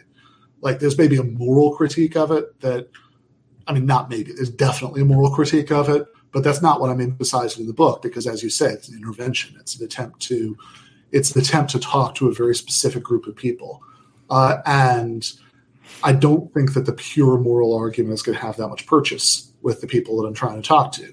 Uh, because I think they're kind of prepared for that. They already they already have their responses ready for that. You know that they you know they'll sort of say, look, uh, yeah, maybe some of this stuff is a little excessive, but you know, what's the, it's not that big a deal. Why are you complaining about it? You know, it's, you know, nobody's really canceled anyway, like you said.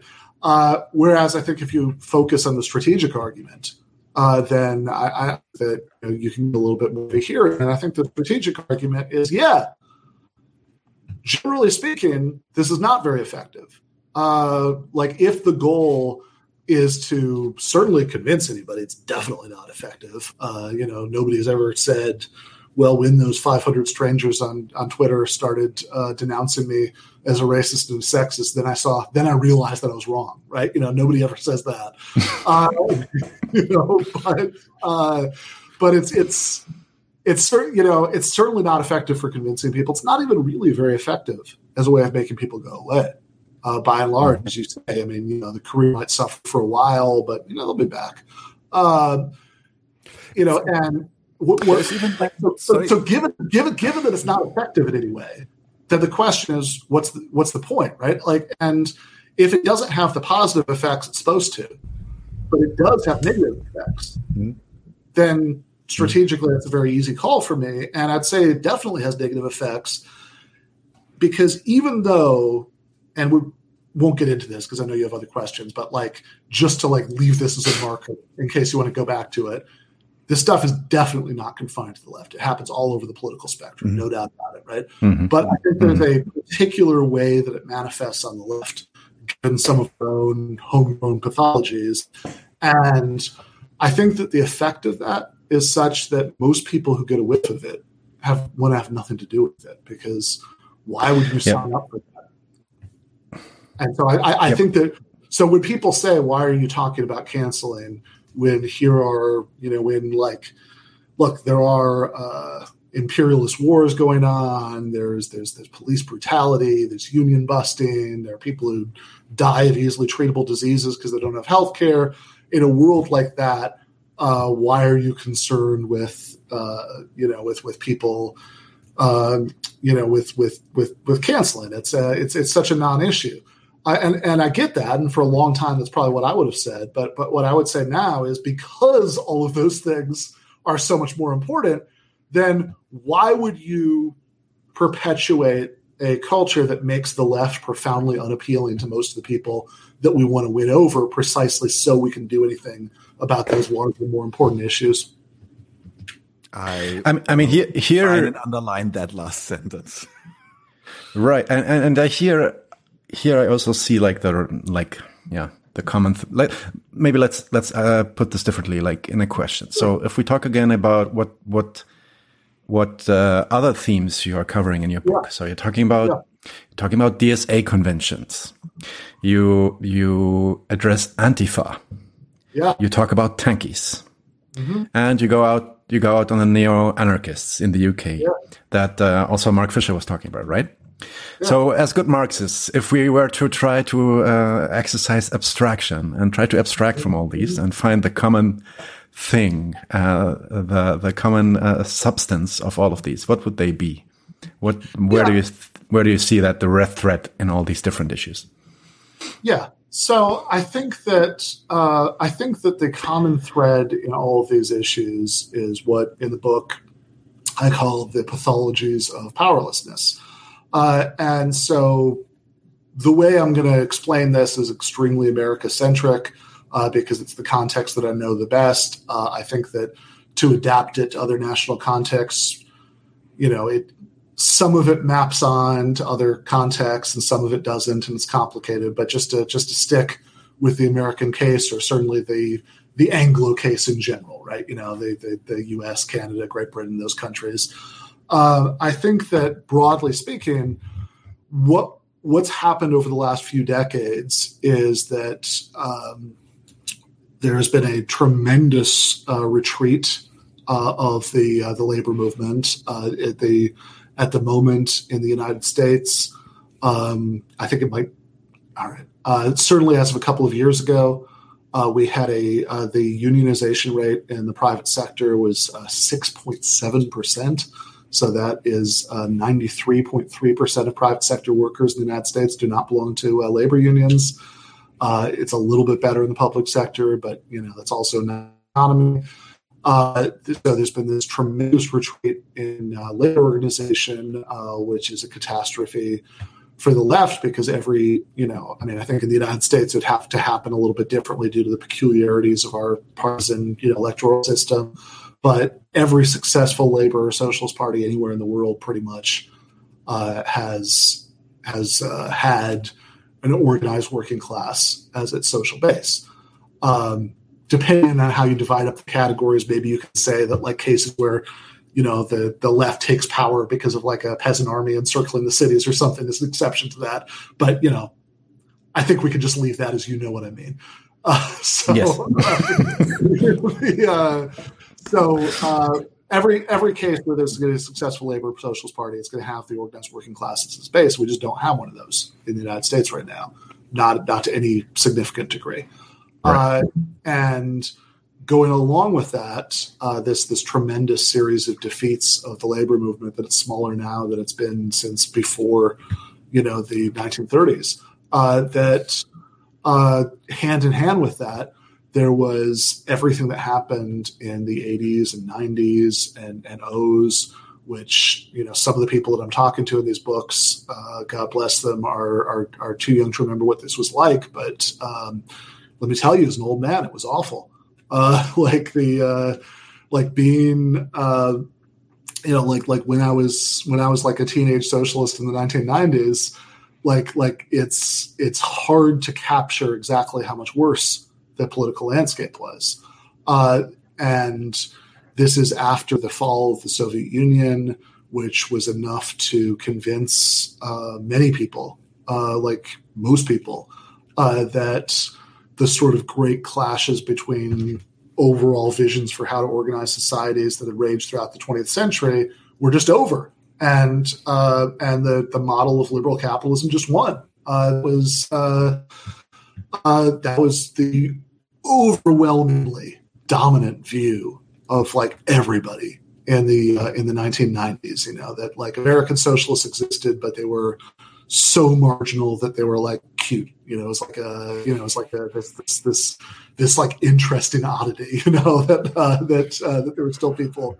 you know, who who had these politics, uh, and so basically in that kind of political environment, you know, like you know, Margaret Thatcher famously said, you know, there is no alternative. Uh, you know, or uh, Right. another another Thatcher quote that I think really captures what I'm talking about is uh, supposedly she was asked, you know, after she, you know, long after she'd stopped being prime minister, what her greatest political achievement was, and she said New Labour. In other words, that if, if even the opposition party, the Labour Party, had fundamentally accepted that premise, like that's yes. you know that's a big win, uh, and uh, that that really showed that she'd remade the political landscape, and the equivalent to even greater extent happened in the United States because you know, the closest thing we had to labor was the Democratic Party, which certainly never claimed to be any sort of labor or social democratic party. Uh, you know, it, it, was just a regular, you know, liberal party uh, at best, at its best. Uh, and and but it had the same kind of transformation under the Clintons,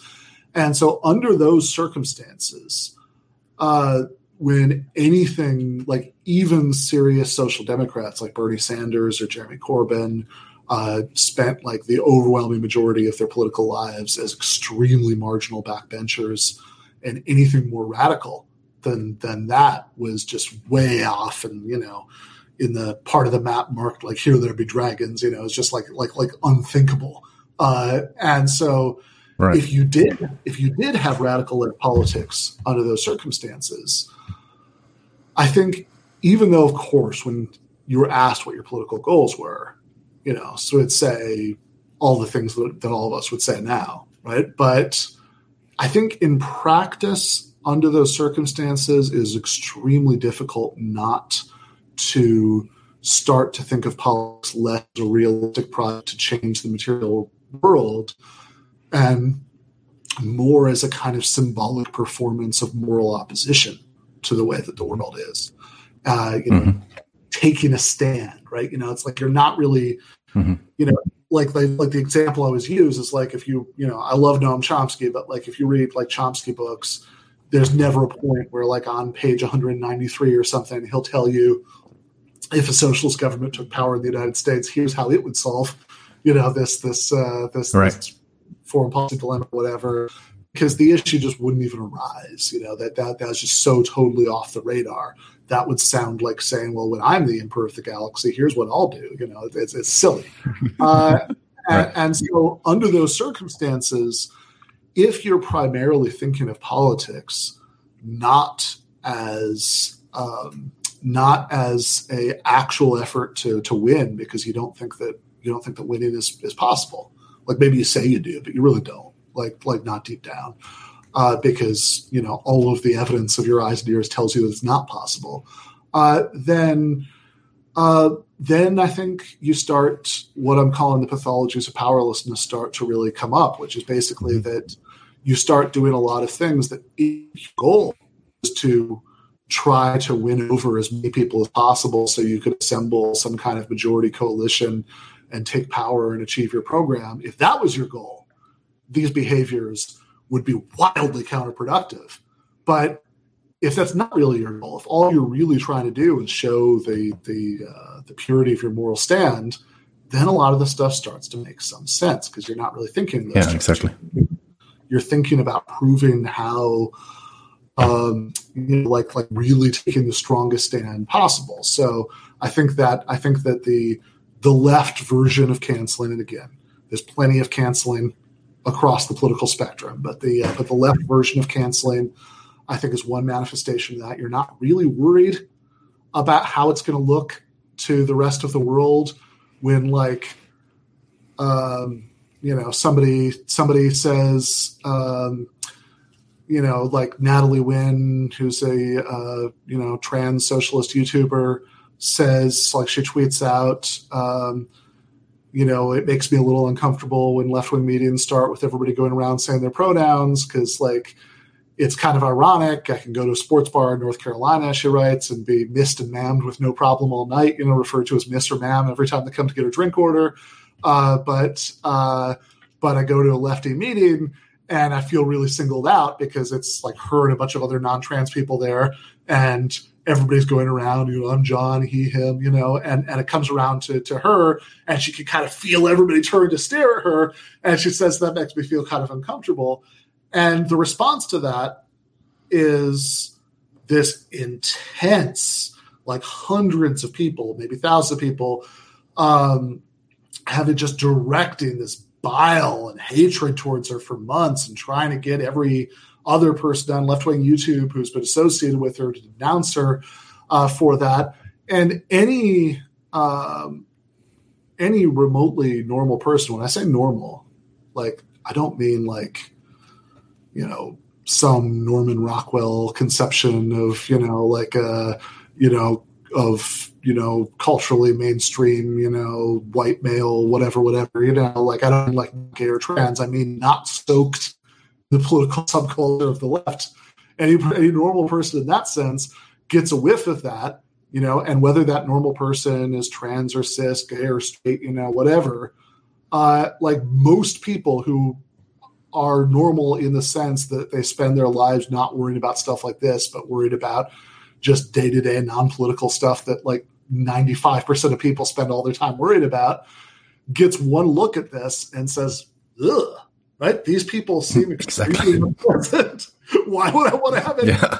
Um, Actually, but, but, but, you're not worried about that, right? When people at the DSA meeting say, you know, it's nobody is allowed to clap, uh, and you know, you have to do like jazz hands, you know, because like clapping is problematic now. Uh, then, uh, can, then, some, can somebody like loop me in? Why is clapping problematic? Oh, clapping is problematic. Noise because it's it's because it's possible that out of the thousand people in the room, there are like three of them with some sort of medical condition where they're unusually sensitive to noise. Now it seems to me, but there also might be quadriplegic people who cannot like do jazz hands. So it's true. Get too. the fuck off my back, Jesus Christ! yeah, it, always struck me that if, if, this was really the point, um, you know, I, will bet DSA could find in its budget enough money to for like you know ten pairs of earplugs to you know to pass out. You know, uh, you know and it's the same thing with the fucking pronouns. If you have like if if the concern is that you're going to misgender somebody, that somebody whose preferred pronoun is he is going to be referred to as she or vice versa, right? If that's really the concern, going around and having 25 people in a room go around and say their pronouns at the beginning of the meeting is the least effective possible way of doing that because nobody remembers anything that anybody says at the beginning. I'm sorry, I can't. I can't even remember their freaking names when there are like five yeah. or or more people in the room. Like, how am I supposed to remember the no, pronouns? remember that. Yeah. If you were really worried about this, right? Here's the solution: just give people name tags and if they just want to write down their name, they'll write down the name. If there's any other information that they feel is pertinent, including pronouns, they write down the pronoun. And I'm a whole lot more likely to notice what's written on somebody's name tag than I am to remember what they said 45 minutes ago when everybody was going around a circle. Like I don't remember names, mm-hmm. never mind, you know, never mind pronouns or you know any, anything else. But the point is, these things aren't really about functionally solving these no. problems. These things are about showing how deeply you have the right moral commitments. Uh, and you're not really worried about um, about how it's going to read to anybody outside of the bubble uh, because that that's just not on your your radar uh, mm-hmm. because you're not you're not thinking about how things are going to read to people outside the bubble because what you're thinking about you're not really thinking about how to win all those people over because you don't really believe that that's possible you're worried, you're, you're thinking about how can I take the strongest possible stand against the injustices that uh, that that that surround me. Uh, and I think it's the same thing when people get obsessed with like tiny political differences within the left because you know, hey, I can't change the world, but I can at least change my tiny little corner of the world get everybody to agree with me. It's the same thing. Uh, I think in the uh, you know in in the the the tanky case that uh, that I think that um, I mean I think one's more emotional than the ones we are talking about. But like, I, I think that you know, if your goal is to is to convince people, is to convince like a majority of, of ordinary working class people whose material interests would align with a left program, that a kind of non-capitalist society is possible that would be desirable that they'd want to live in. Uh, probably the least, uh, like the least helpful thing you could possibly do you know, Comrade Stalin did nothing wrong, you know, and oh, when they say that something better than capitalism is possible, what they mean is like Stalin's Russia. You know, that's that's the, thing you could possibly do. But if the point isn't really to convince all of the normies, the point is to take the strongest possible stand against uh, against the society that you live in and, and just paint the strongest possible contrast well saying, um, okay, how could socialism work? Well, uh, you know, there's certain industries that we have good beta tested examples that they can be uh, they can be planned outside of the market, uh, and that's been shown in the advanced social social democracies. And maybe you still need some market mechanisms, but uh, those can, you know, because the calculation problem. But they can, you know, but those can at least be worker-owned firms funded by public banks, which will roughly be my answer. Not that's like the clearly correct answer. So there's plenty of room for disagreement about this. Eh, kind of boring. If you say actually, uh, you know, Erich Honecker's DDR was awesome. Uh, that's a uh, that that's exciting. You know, like like that's that's a that's a much more interesting answer. It's polarizing. It's, it's polarizing. Yeah, polarizing. it's exactly. Yeah, exactly. So it right. makes you feel like I am really standing against the grain of the society that I'm living in, and and look at me. I mean, I think of uh, Mike Brooks would do this thing where he was you know, he was making fun of a specific person. I'm not going to say their name because people will know who it is, and I don't want to. My, my, my purpose is not to, you know, to start anything here, but like, you know, he'd do this thing where he'd be making fun of this person, and he'd sort of do this voice, you know, like he did, and you know, be like, you know, sorry, Dad, I'm a communist. You know, like, you know, like that's the real point. You know, that like you want to like you want to really like scandalize everybody at Thanksgiving dinner to like really show how radical and different you are. Which again doesn't make sense if you have a realistic project to win people over a socialist project. Makes all too much sense if your point is just right. to take the most daring possible symbolic stand. Mm. Mm. Right. Yeah. And and the, the, result is creating all these. I mean, what you, what you're actually doing is it's like drawing borders, and you're saying like in group, out group. group. So yeah, we yeah. we are we are the ones that think that the I don't know Uyghur, Uyghurs in, in China have I don't know, had it coming, or yeah, or they're not actually in camps. They are actually in resorts or something. Yeah, it's a, yeah. It's, it's a test because if, um, as you say, it's it's extremely polarizing and uh, and it'll and it's uh, at the end of the day it, it, functions like a loyalty test that if you if you are you exactly. are you willing to say the really extreme things that really that really brand you as identified with with this in group and right. by alienating you know the the out group uh you know even even more. Like there was a there's a um extremely small and strange Trotskyist group in the United States uh, called the um, Spartacist Spartacist League, and uh, yeah. and they have um, and like at one point, like they actually had uh, their their I, I mean maybe they still do. I don't know. I mean if, if it still exists, but like they they had like one of their officially stated positions uh, was uh, was was to defend uh, NAMBLA, the uh, the uh, national the was it North American Man Boy Love Association, which is a uh, which is explicitly a, a, pedophile organization, and to say that these that these people are being um, that this is like puritanical persecution and homophobic and whatever, you know that like people don't like NAMBLA, and you think, okay, why would they take that stand? Like what's what's functionally what's the point from their perspective?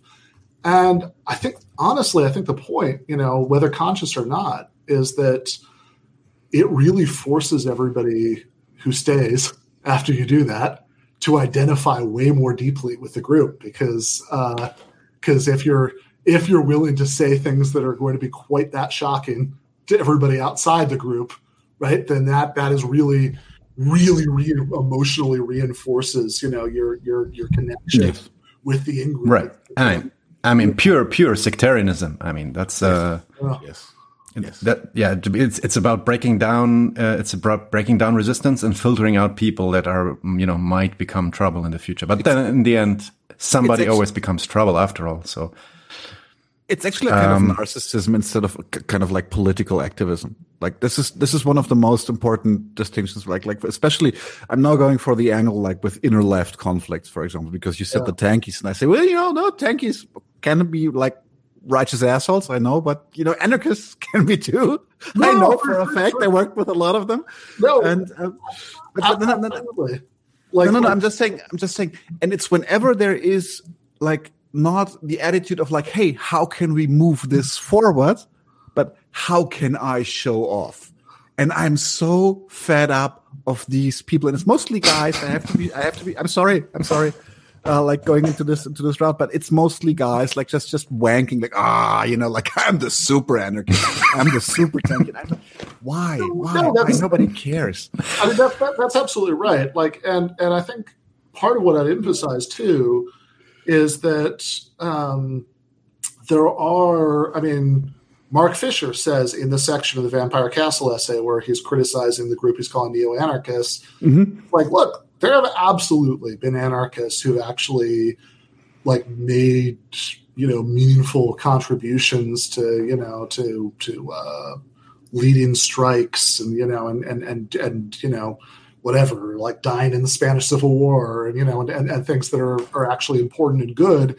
And you know, maybe there's a uh, I, I, mean, not that the dying is good, but you know, the, uh, the, the fighting, you know, the fighting the fascists, the effort, good. like A for effort. yeah, yeah, yeah.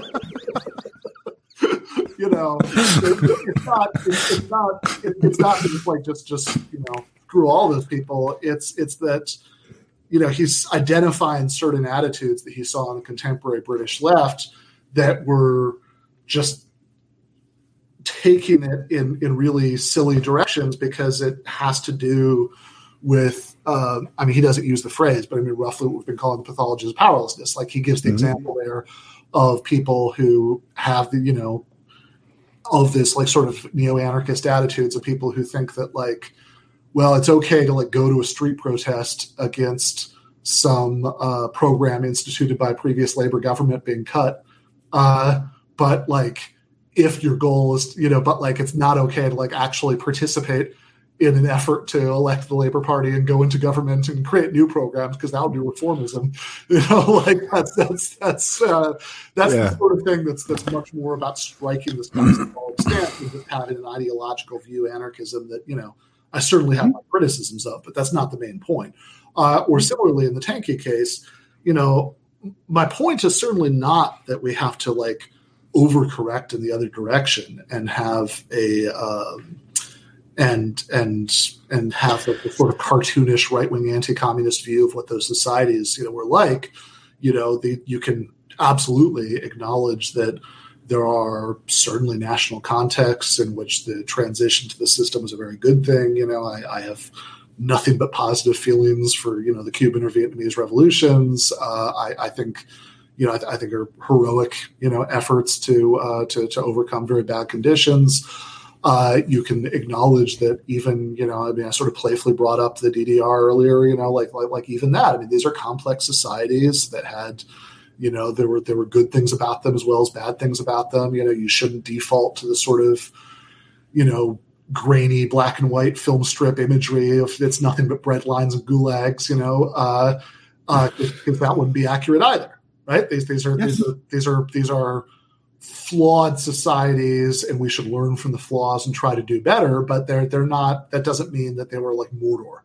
Uh so so I'm, I'm not I'm not suggesting that we talk about them as if they were Mordor, uh, but what I am suggesting is that um, is that you can acknowledge all that historical complexity and still say, as we try to convince as many uh, ordinary people as possible to, to sort of come on board with the future socialist project, uh, it's extremely counterproductive not to be very clear on the difference between what we're advocating and mm-hmm. it's extremely flawed and ultimately failed experiments that happened before. Mm-hmm. Yeah, I like that attitude. Yeah, hundred percent, hundred percent. I have a quick question from the chat, maybe. I mean, just to add to this, and then we can wrap this up with a final yeah. question from from us to you, because we hit that two-hour mark like three minutes ago. But yeah, time flies. Um, so Sebastian, uh, he's a he's a friend of the show. He's asking, is it conspirational to feel like some of these disagreements are manufactured by people who want to break up the left, or are we just really that dysfunctional?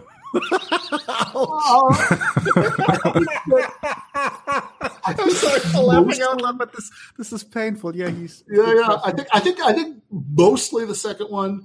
Um, I I mean, I, I, it is kind of funny. I had a discussion about this on my show last summer. I think uh, summer early fall with um, Matt Crispin and Meagan Day, uh, and um, and you know Meagan pointed out she said she was reading into uh, something called um, COINTELPRO, which was the uh, the FBI's program that came right. out in, in, the 70s, the church committee hearings to um, spy on and disrupt, you know, far left uh, organizations, uh, kind of in the um, Vietnam era and shortly afterward.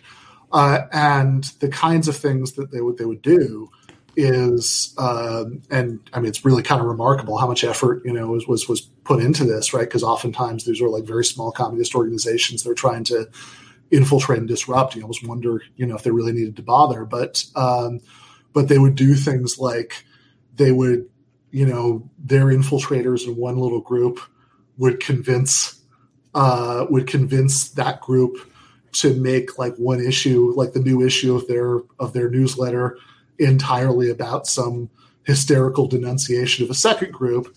And then the FBI would mail copies of the newsletter to everybody in the second group, you know, to to make sure that they all saw it, and you know, and that they'd all you know they'd all get mad, you know, at at, at the first one, uh, and like I don't know, I mean, in the age of Twitter, um, a lot of that's kind of redundant now. Like like like the uh, like we we we we're sort of doing like you know do it yourself COINTELPRO because uh, because cause we're all right, we're doing it for them, yeah. Yeah, exactly. Like, because uh, yeah.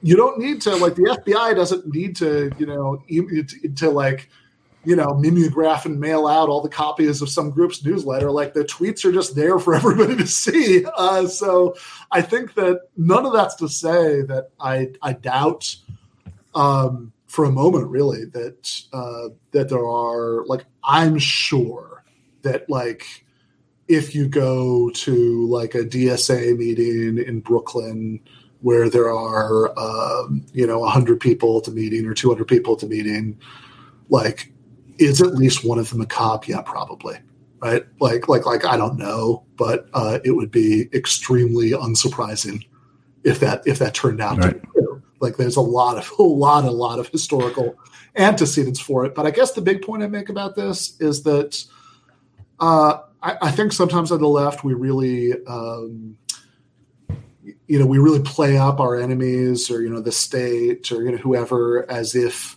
right as if they were all powerful. You know, like we talk about like what we talk about some incredibly complicated situation that happened and some country in the global south where there's a revolution and things went wrong and this and that as if like the CIA like by itself had the power to bring about all of that stuff. And and the good news is they really don't, right? Like like they can they certainly do many terrible things, right? You know, my, my point is not to let the CIA off the hook. Uh, but uh, but they, they really don't have the power to just unilaterally bring about like massive, you know, social uh, unrest in some country, for example. You know, they might do what they can to contribute to it, but uh, the the the the soil has to be fertile to start with. And I think the same thing goes in the domestic COINTELPRO sorts of situations that, um, you know, there are always going to be undercover cops at everything. Always. I mean, that's just going to be a historical constant. But that doesn't mean by itself that you can't win. I mean, in the uh, like the Bolshevik Party in the years leading up to the Russian Revolution, uh, there were tons of cops at those meetings. You know, the uh, the Tsar's secret police, the Okhrana. You know, when when they um, Victor Serge talks about this in his memoir when they opened up the Okhrana files after the revolution. They found it's like, oh wow, there's like half of the St. Petersburg local, and and they still, you know, there was still a revolution in those circumstances. So I would say, like, certainly, you know, I'm not telling anybody to be indifferent or unworried about it, you know. But I, I think that um, oftentimes obsession with worrying about you know infiltrators actually does the work of the infiltrators, uh, and and it's it's really really I think the question is is the left going to conduct itself in a way that makes us extremely vulnerable to this sort of thing or not? All right. Last question, maybe. Ben, uh, GTAA give them an argument and then canceling comedians as uh, while the world burns. Like imagine those were first parts, the, the, first two parts of a trilogy. What would be the first, the third book that you would be writing about this? Yeah, that is a really good question um, because I have written a third book, but I'm not sure that it's exactly, you know, mm in that. Yeah, right. Um, it, it there's certainly there's certainly some overlap in um, in some of what's covered, uh, and but it's also, you know, I'm also doing something a little bit different with that and it's like theories of surplus value. It's not. It's not volume three, right? Yeah, yeah, yeah, yeah exactly. uh, so uh, I think that I think that what is I think that what what complicates the answer to that question a little bit is, and I, I, I alluded to this earlier, is that if I'd written canceling comedians a year later than I did, it probably right. would have been a very different book. Uh, both because the political moment that I wrote it in had, you know, I mean, even though, you know, the 95% of what's in there is still relevant, but I think the political moment that I was trying to intervene in uh, has has really changed in a lot of ways. Like even by the time it came out, it had really changed in a lot of ways. Uh, and but also because I think if I were sitting down to write that book now, I probably would have written it with a much broader focus because it seems to me that there's a sense in which really since the summer of 2020 like you know the whole country is the vampire castle now like it's it's it's not uh right. it's it's really it's really changed in some pretty dramatic ways because it it seems to me that when it you know that there a lot of the phenomenon that I was kind of talking about the the left's version of in the book is something that has played out on a much more massive scale in the last year or so. Like if you think back to uh, that massive wave of unrest following the the murder of George Floyd, uh, which which really like just nothing like that on that scale, uh, certainly in that many places, maybe ever uh, certainly the clo- to find the closest analogies, you'd have to go back to like the Watts riots and you know 1968 mm-hmm. stuff like that.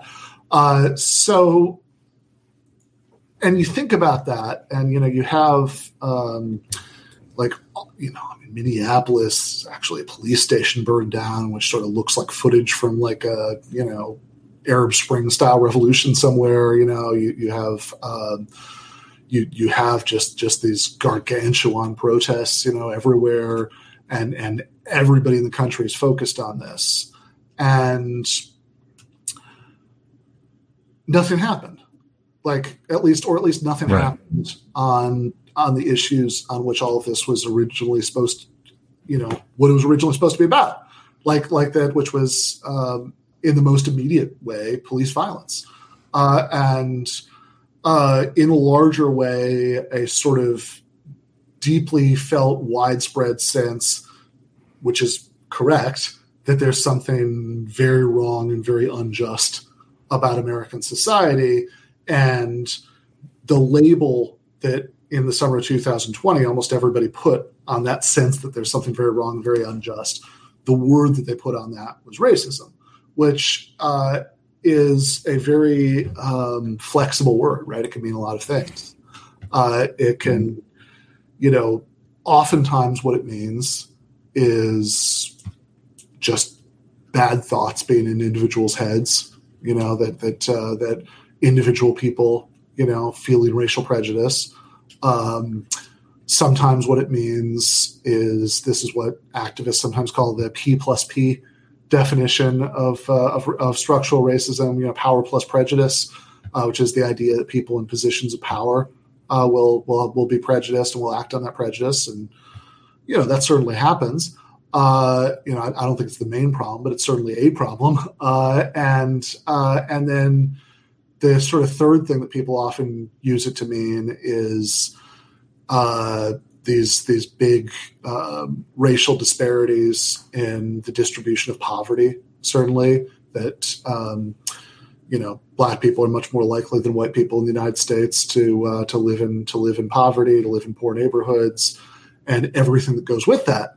Also, then disproportionately uh, affects black people as opposed to white people. So. Um, police violence is one of those manifestations that um, that you know this kind of uh, hyper militarized policing is primarily something that happens in poor neighborhoods, and black people are more likely than white people to live in poor neighborhoods.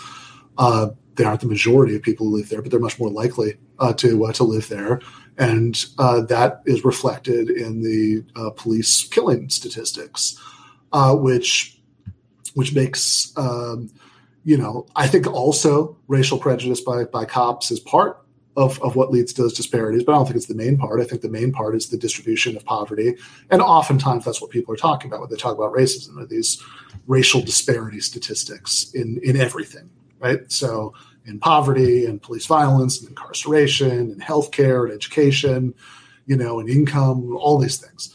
Uh, and if you mean either of those second things, but especially the third one, nothing has changed mm. since uh, since last summer. Not not in the least mm-hmm. bit, uh, or if so, maybe a little bit incidentally as a result of like you know stimulus and COVID relief. But you know that that that that's it, right? Uh, and uh, but and certainly like if you think back to George Floyd, I mean that's a um, a laid off, you know unemployed worker uh, who uh, was killed for uh, trying to pass a, uh, a bad uh, twenty dollar bill uh, to uh, to buy a couple of things at the store, uh, and you know, which is certainly emblematic of those larger uh, economic injustices. Uh, and because I think people, the word that people put on this was racism, which makes the goal really unclear. Right. Mm-hmm. So, uh, is the goal just to have nobody or nobody in positions of power, maybe like have any bad attitudes about race in their heads? Is the goal to fix all these disparities? If the goal is to fix all these disparities, as Adolph Reed and Walter Benn Michaels always point out, does that mean that like what we would count as a just society is that the people living in grinding poverty, experiencing police violence, et cetera, et cetera, were exactly proportionally distributed. That you know, exactly ten percent would be black, and exactly you know, that's you know, that's, still shoot them, but in a good distribution. That's, that's yeah, yeah, exactly. That if we had exactly ten percent of you know police uh, you know police murder victims, you know, were black, then then that would be justice. Uh, yeah. yeah. So utopia. So it, you know, so. Uh, but I think because of the confusion about that point, you had all of this, uh, all of this energy um, about uh, about the uh, the um, this this strong felt sense that there was this terrible injustice, which is correct, and it, it wasn't really clear where it's going to go, and so you had this basically on a much bigger stage. A lot of what I was talking about in the book about the pathologies of powerlessness playing out because uh, you you have well, what are we going to do about this? You know, it's it's really unclear. I wrote an article last summer about this called uh, "Overdosing on Symbolism." You know, I said like so. Oftentimes, people end up ignoring the big problems because they don't know how to solve them, and sort of going to these weird symbolic battles that. Mm. doing anything about how policing works in the United States is an incredibly heavy political political lift. People don't really know how to do that. But man, you know, if there's like one person somewhere who said something problematic, getting him fired, yeah, that's pretty easy, right? Or like getting, uh, you know, we can, you know, we can't do anything about these uh, racial disparities and you know in like 20 you know different categories but we can absolutely get you know Robin DiAngelo to go to like the every single Fortune 500 company and yell at people about their internalized white privilege. Uh, so you know, so we can we can do that, right? And it's it's the same it's the same kind of pathological moralism uh, and um, and and inward going of of of uh, of, um, of of energy originally focused on more consequential forms of social injustice. So I don't know if I'm the ideal person to write that book, but I mean, I think if I were going to do something that would be completing the trilogy, it would probably be that. Uh, if I could also just very quickly address uh, in the uh, in the chat, uh, left winger eighty one asks, sure uh, have you talked about AOC and, and her present vote? Uh, and and I would say uh, I, I, think this is actually a really good example because um, you know Alexandria Ocasio Cortez, the you know social democratic congresswoman from the Bronx, uh, in most ways, you know her like policy preferences, what she votes for, what she votes against, what issues she draws attention to. In most ways, is what we want. Uh, they, uh, you know, she, she's a Bernie person, uh, and and so at least relative to what Congress is like, you know, I mean, she's you know definitely one of the best, like ten or whatever, you know, members that 435 uh, person or 535 counting Senate body. Um, and some criticisms of her are silly, right? You know, we talked about force the vote earlier, uh, but also, you know, as a very flawed politician who I think is a very imperfect vehicle for left politics in many ways that we could get into if that were what the interview were about. Uh, you know, she uh, she does counterproductive things. She seems to have been one of the main people who was upset that Bernie accepted Joe Rogan's endorsement in the in the 2020 election, and also. Oh, really? I I, I didn't know that. No, was that really her? Uh, well, oh. there have at least been many reports of that. Uh, you know, I mean, it's all about sort of stuff going on inside the Bernie campaign, and as far as I know, she's never denied it. Uh, okay. Unfortunately, right. it, it sounds uncomfortably plausible to me, right? That that's her position. All right. Uh, but like you know, and like people got like we just finished like a week of everybody losing their minds, yelling at each other about whether the dress that she wore to the Met Gala was like good or yeah, bad. Yeah, yeah, yeah. Politically, yeah, if, you yeah, don't, yeah. if you don't know what I'm talking about, please do yourself a favor and don't look it up. Uh, and, and keep not keep not knowing, keep not knowing. It's okay. Maintain yourself in state of not knowing. exactly.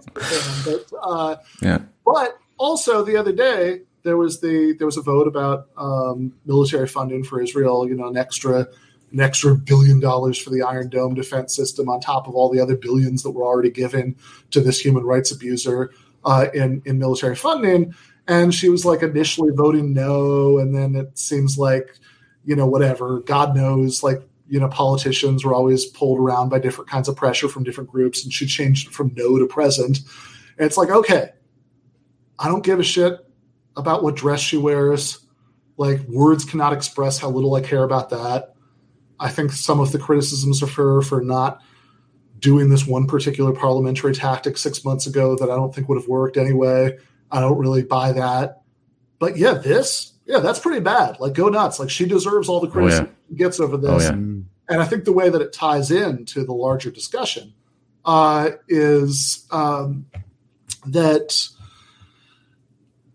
people are excessively focused, you know, when, when they're talking about these left politicians on this kind of like overall moral evaluation uh, that it's it's uh, you know like I sort of think of it as like um, you know it's it's almost like you know like Adolph Reed one of the times that Michael was interviewing him on TMBS had had this nice line you know about how um, you know he's a you know he's at least culturally Catholic. He uh, like I'm, I'm pretty sure Adolph Reed is an atheist, but you know he, he sent uh, but he sent his son to a Catholic school just because like it's sort of like family tradition or whatever, and uh, and so it was like really funny coming from him. You know he was talking about some of what we talked about today with Michael and TMBS, and he said, look, ultimately this is just too Protestant an approach to politics for me.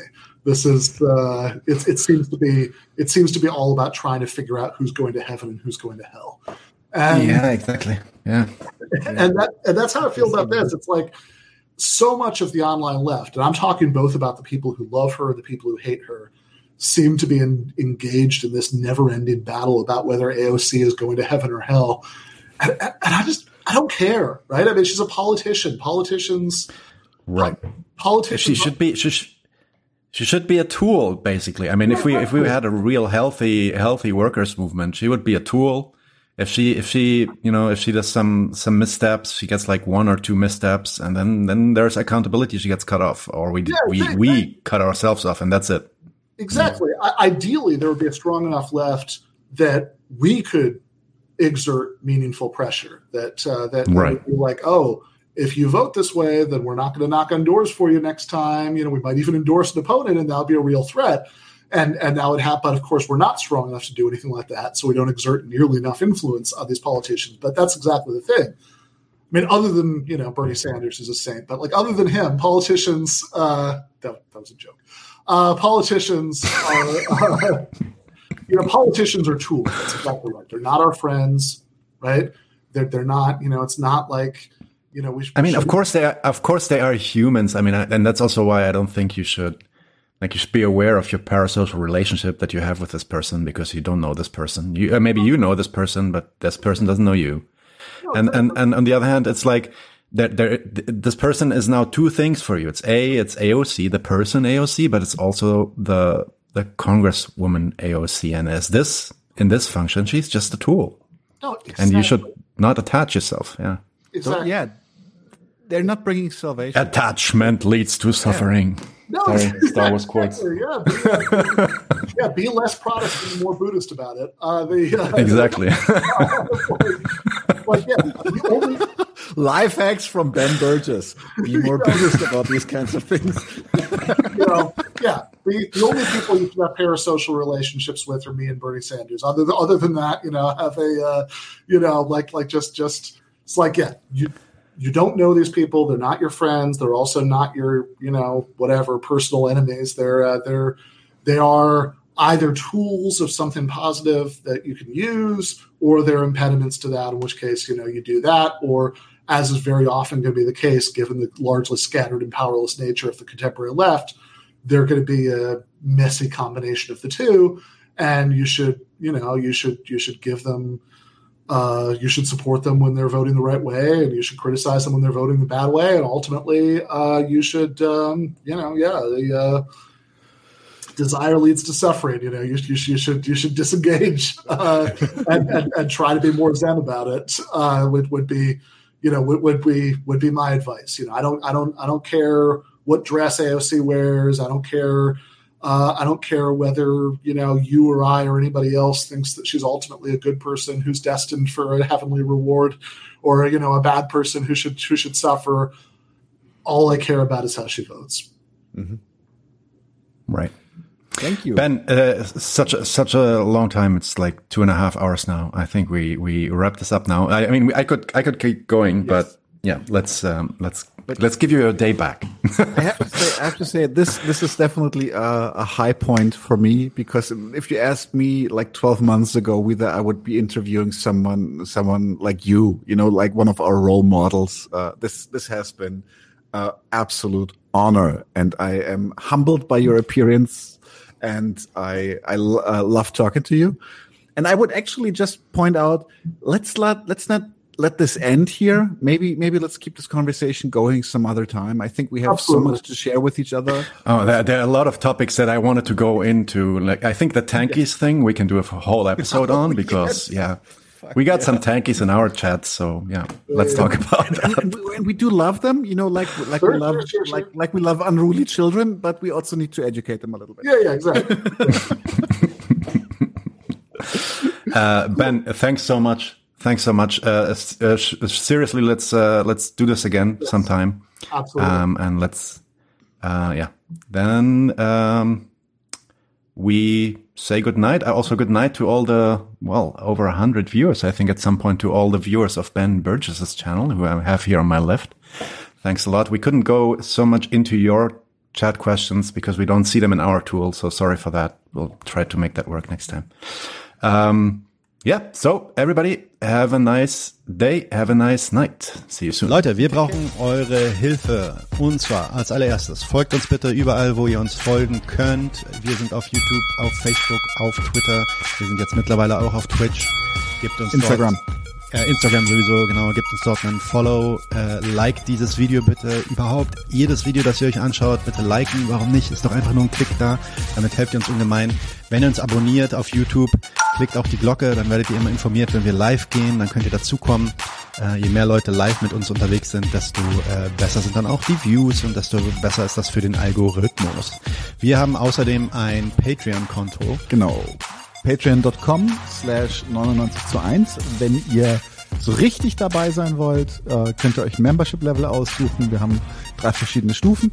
Es gibt dann solche Sachen wie zum Beispiel diese neuen Nachspielepisoden, wo wir jetzt die erste gemacht haben. Und äh, ihr habt auch Zugang zu unserer Discord-Community. Weiters haben wir einen paypal.me slash 99 zu 1 Link. Falls ihr denkt, naja, sind schon schnaffte Typen, aber mehr als einmal will ich nicht zahlen, dann könnt ihr uns da auch ein bisschen Geld schicken. Wir haben tatsächlich inzwischen relativ signifikante laufende Kosten, weil wir einen hohen Qualitätsanspruch haben. Insofern, wir sind wirklich auf eure Unterstützung angewiesen an der Stelle.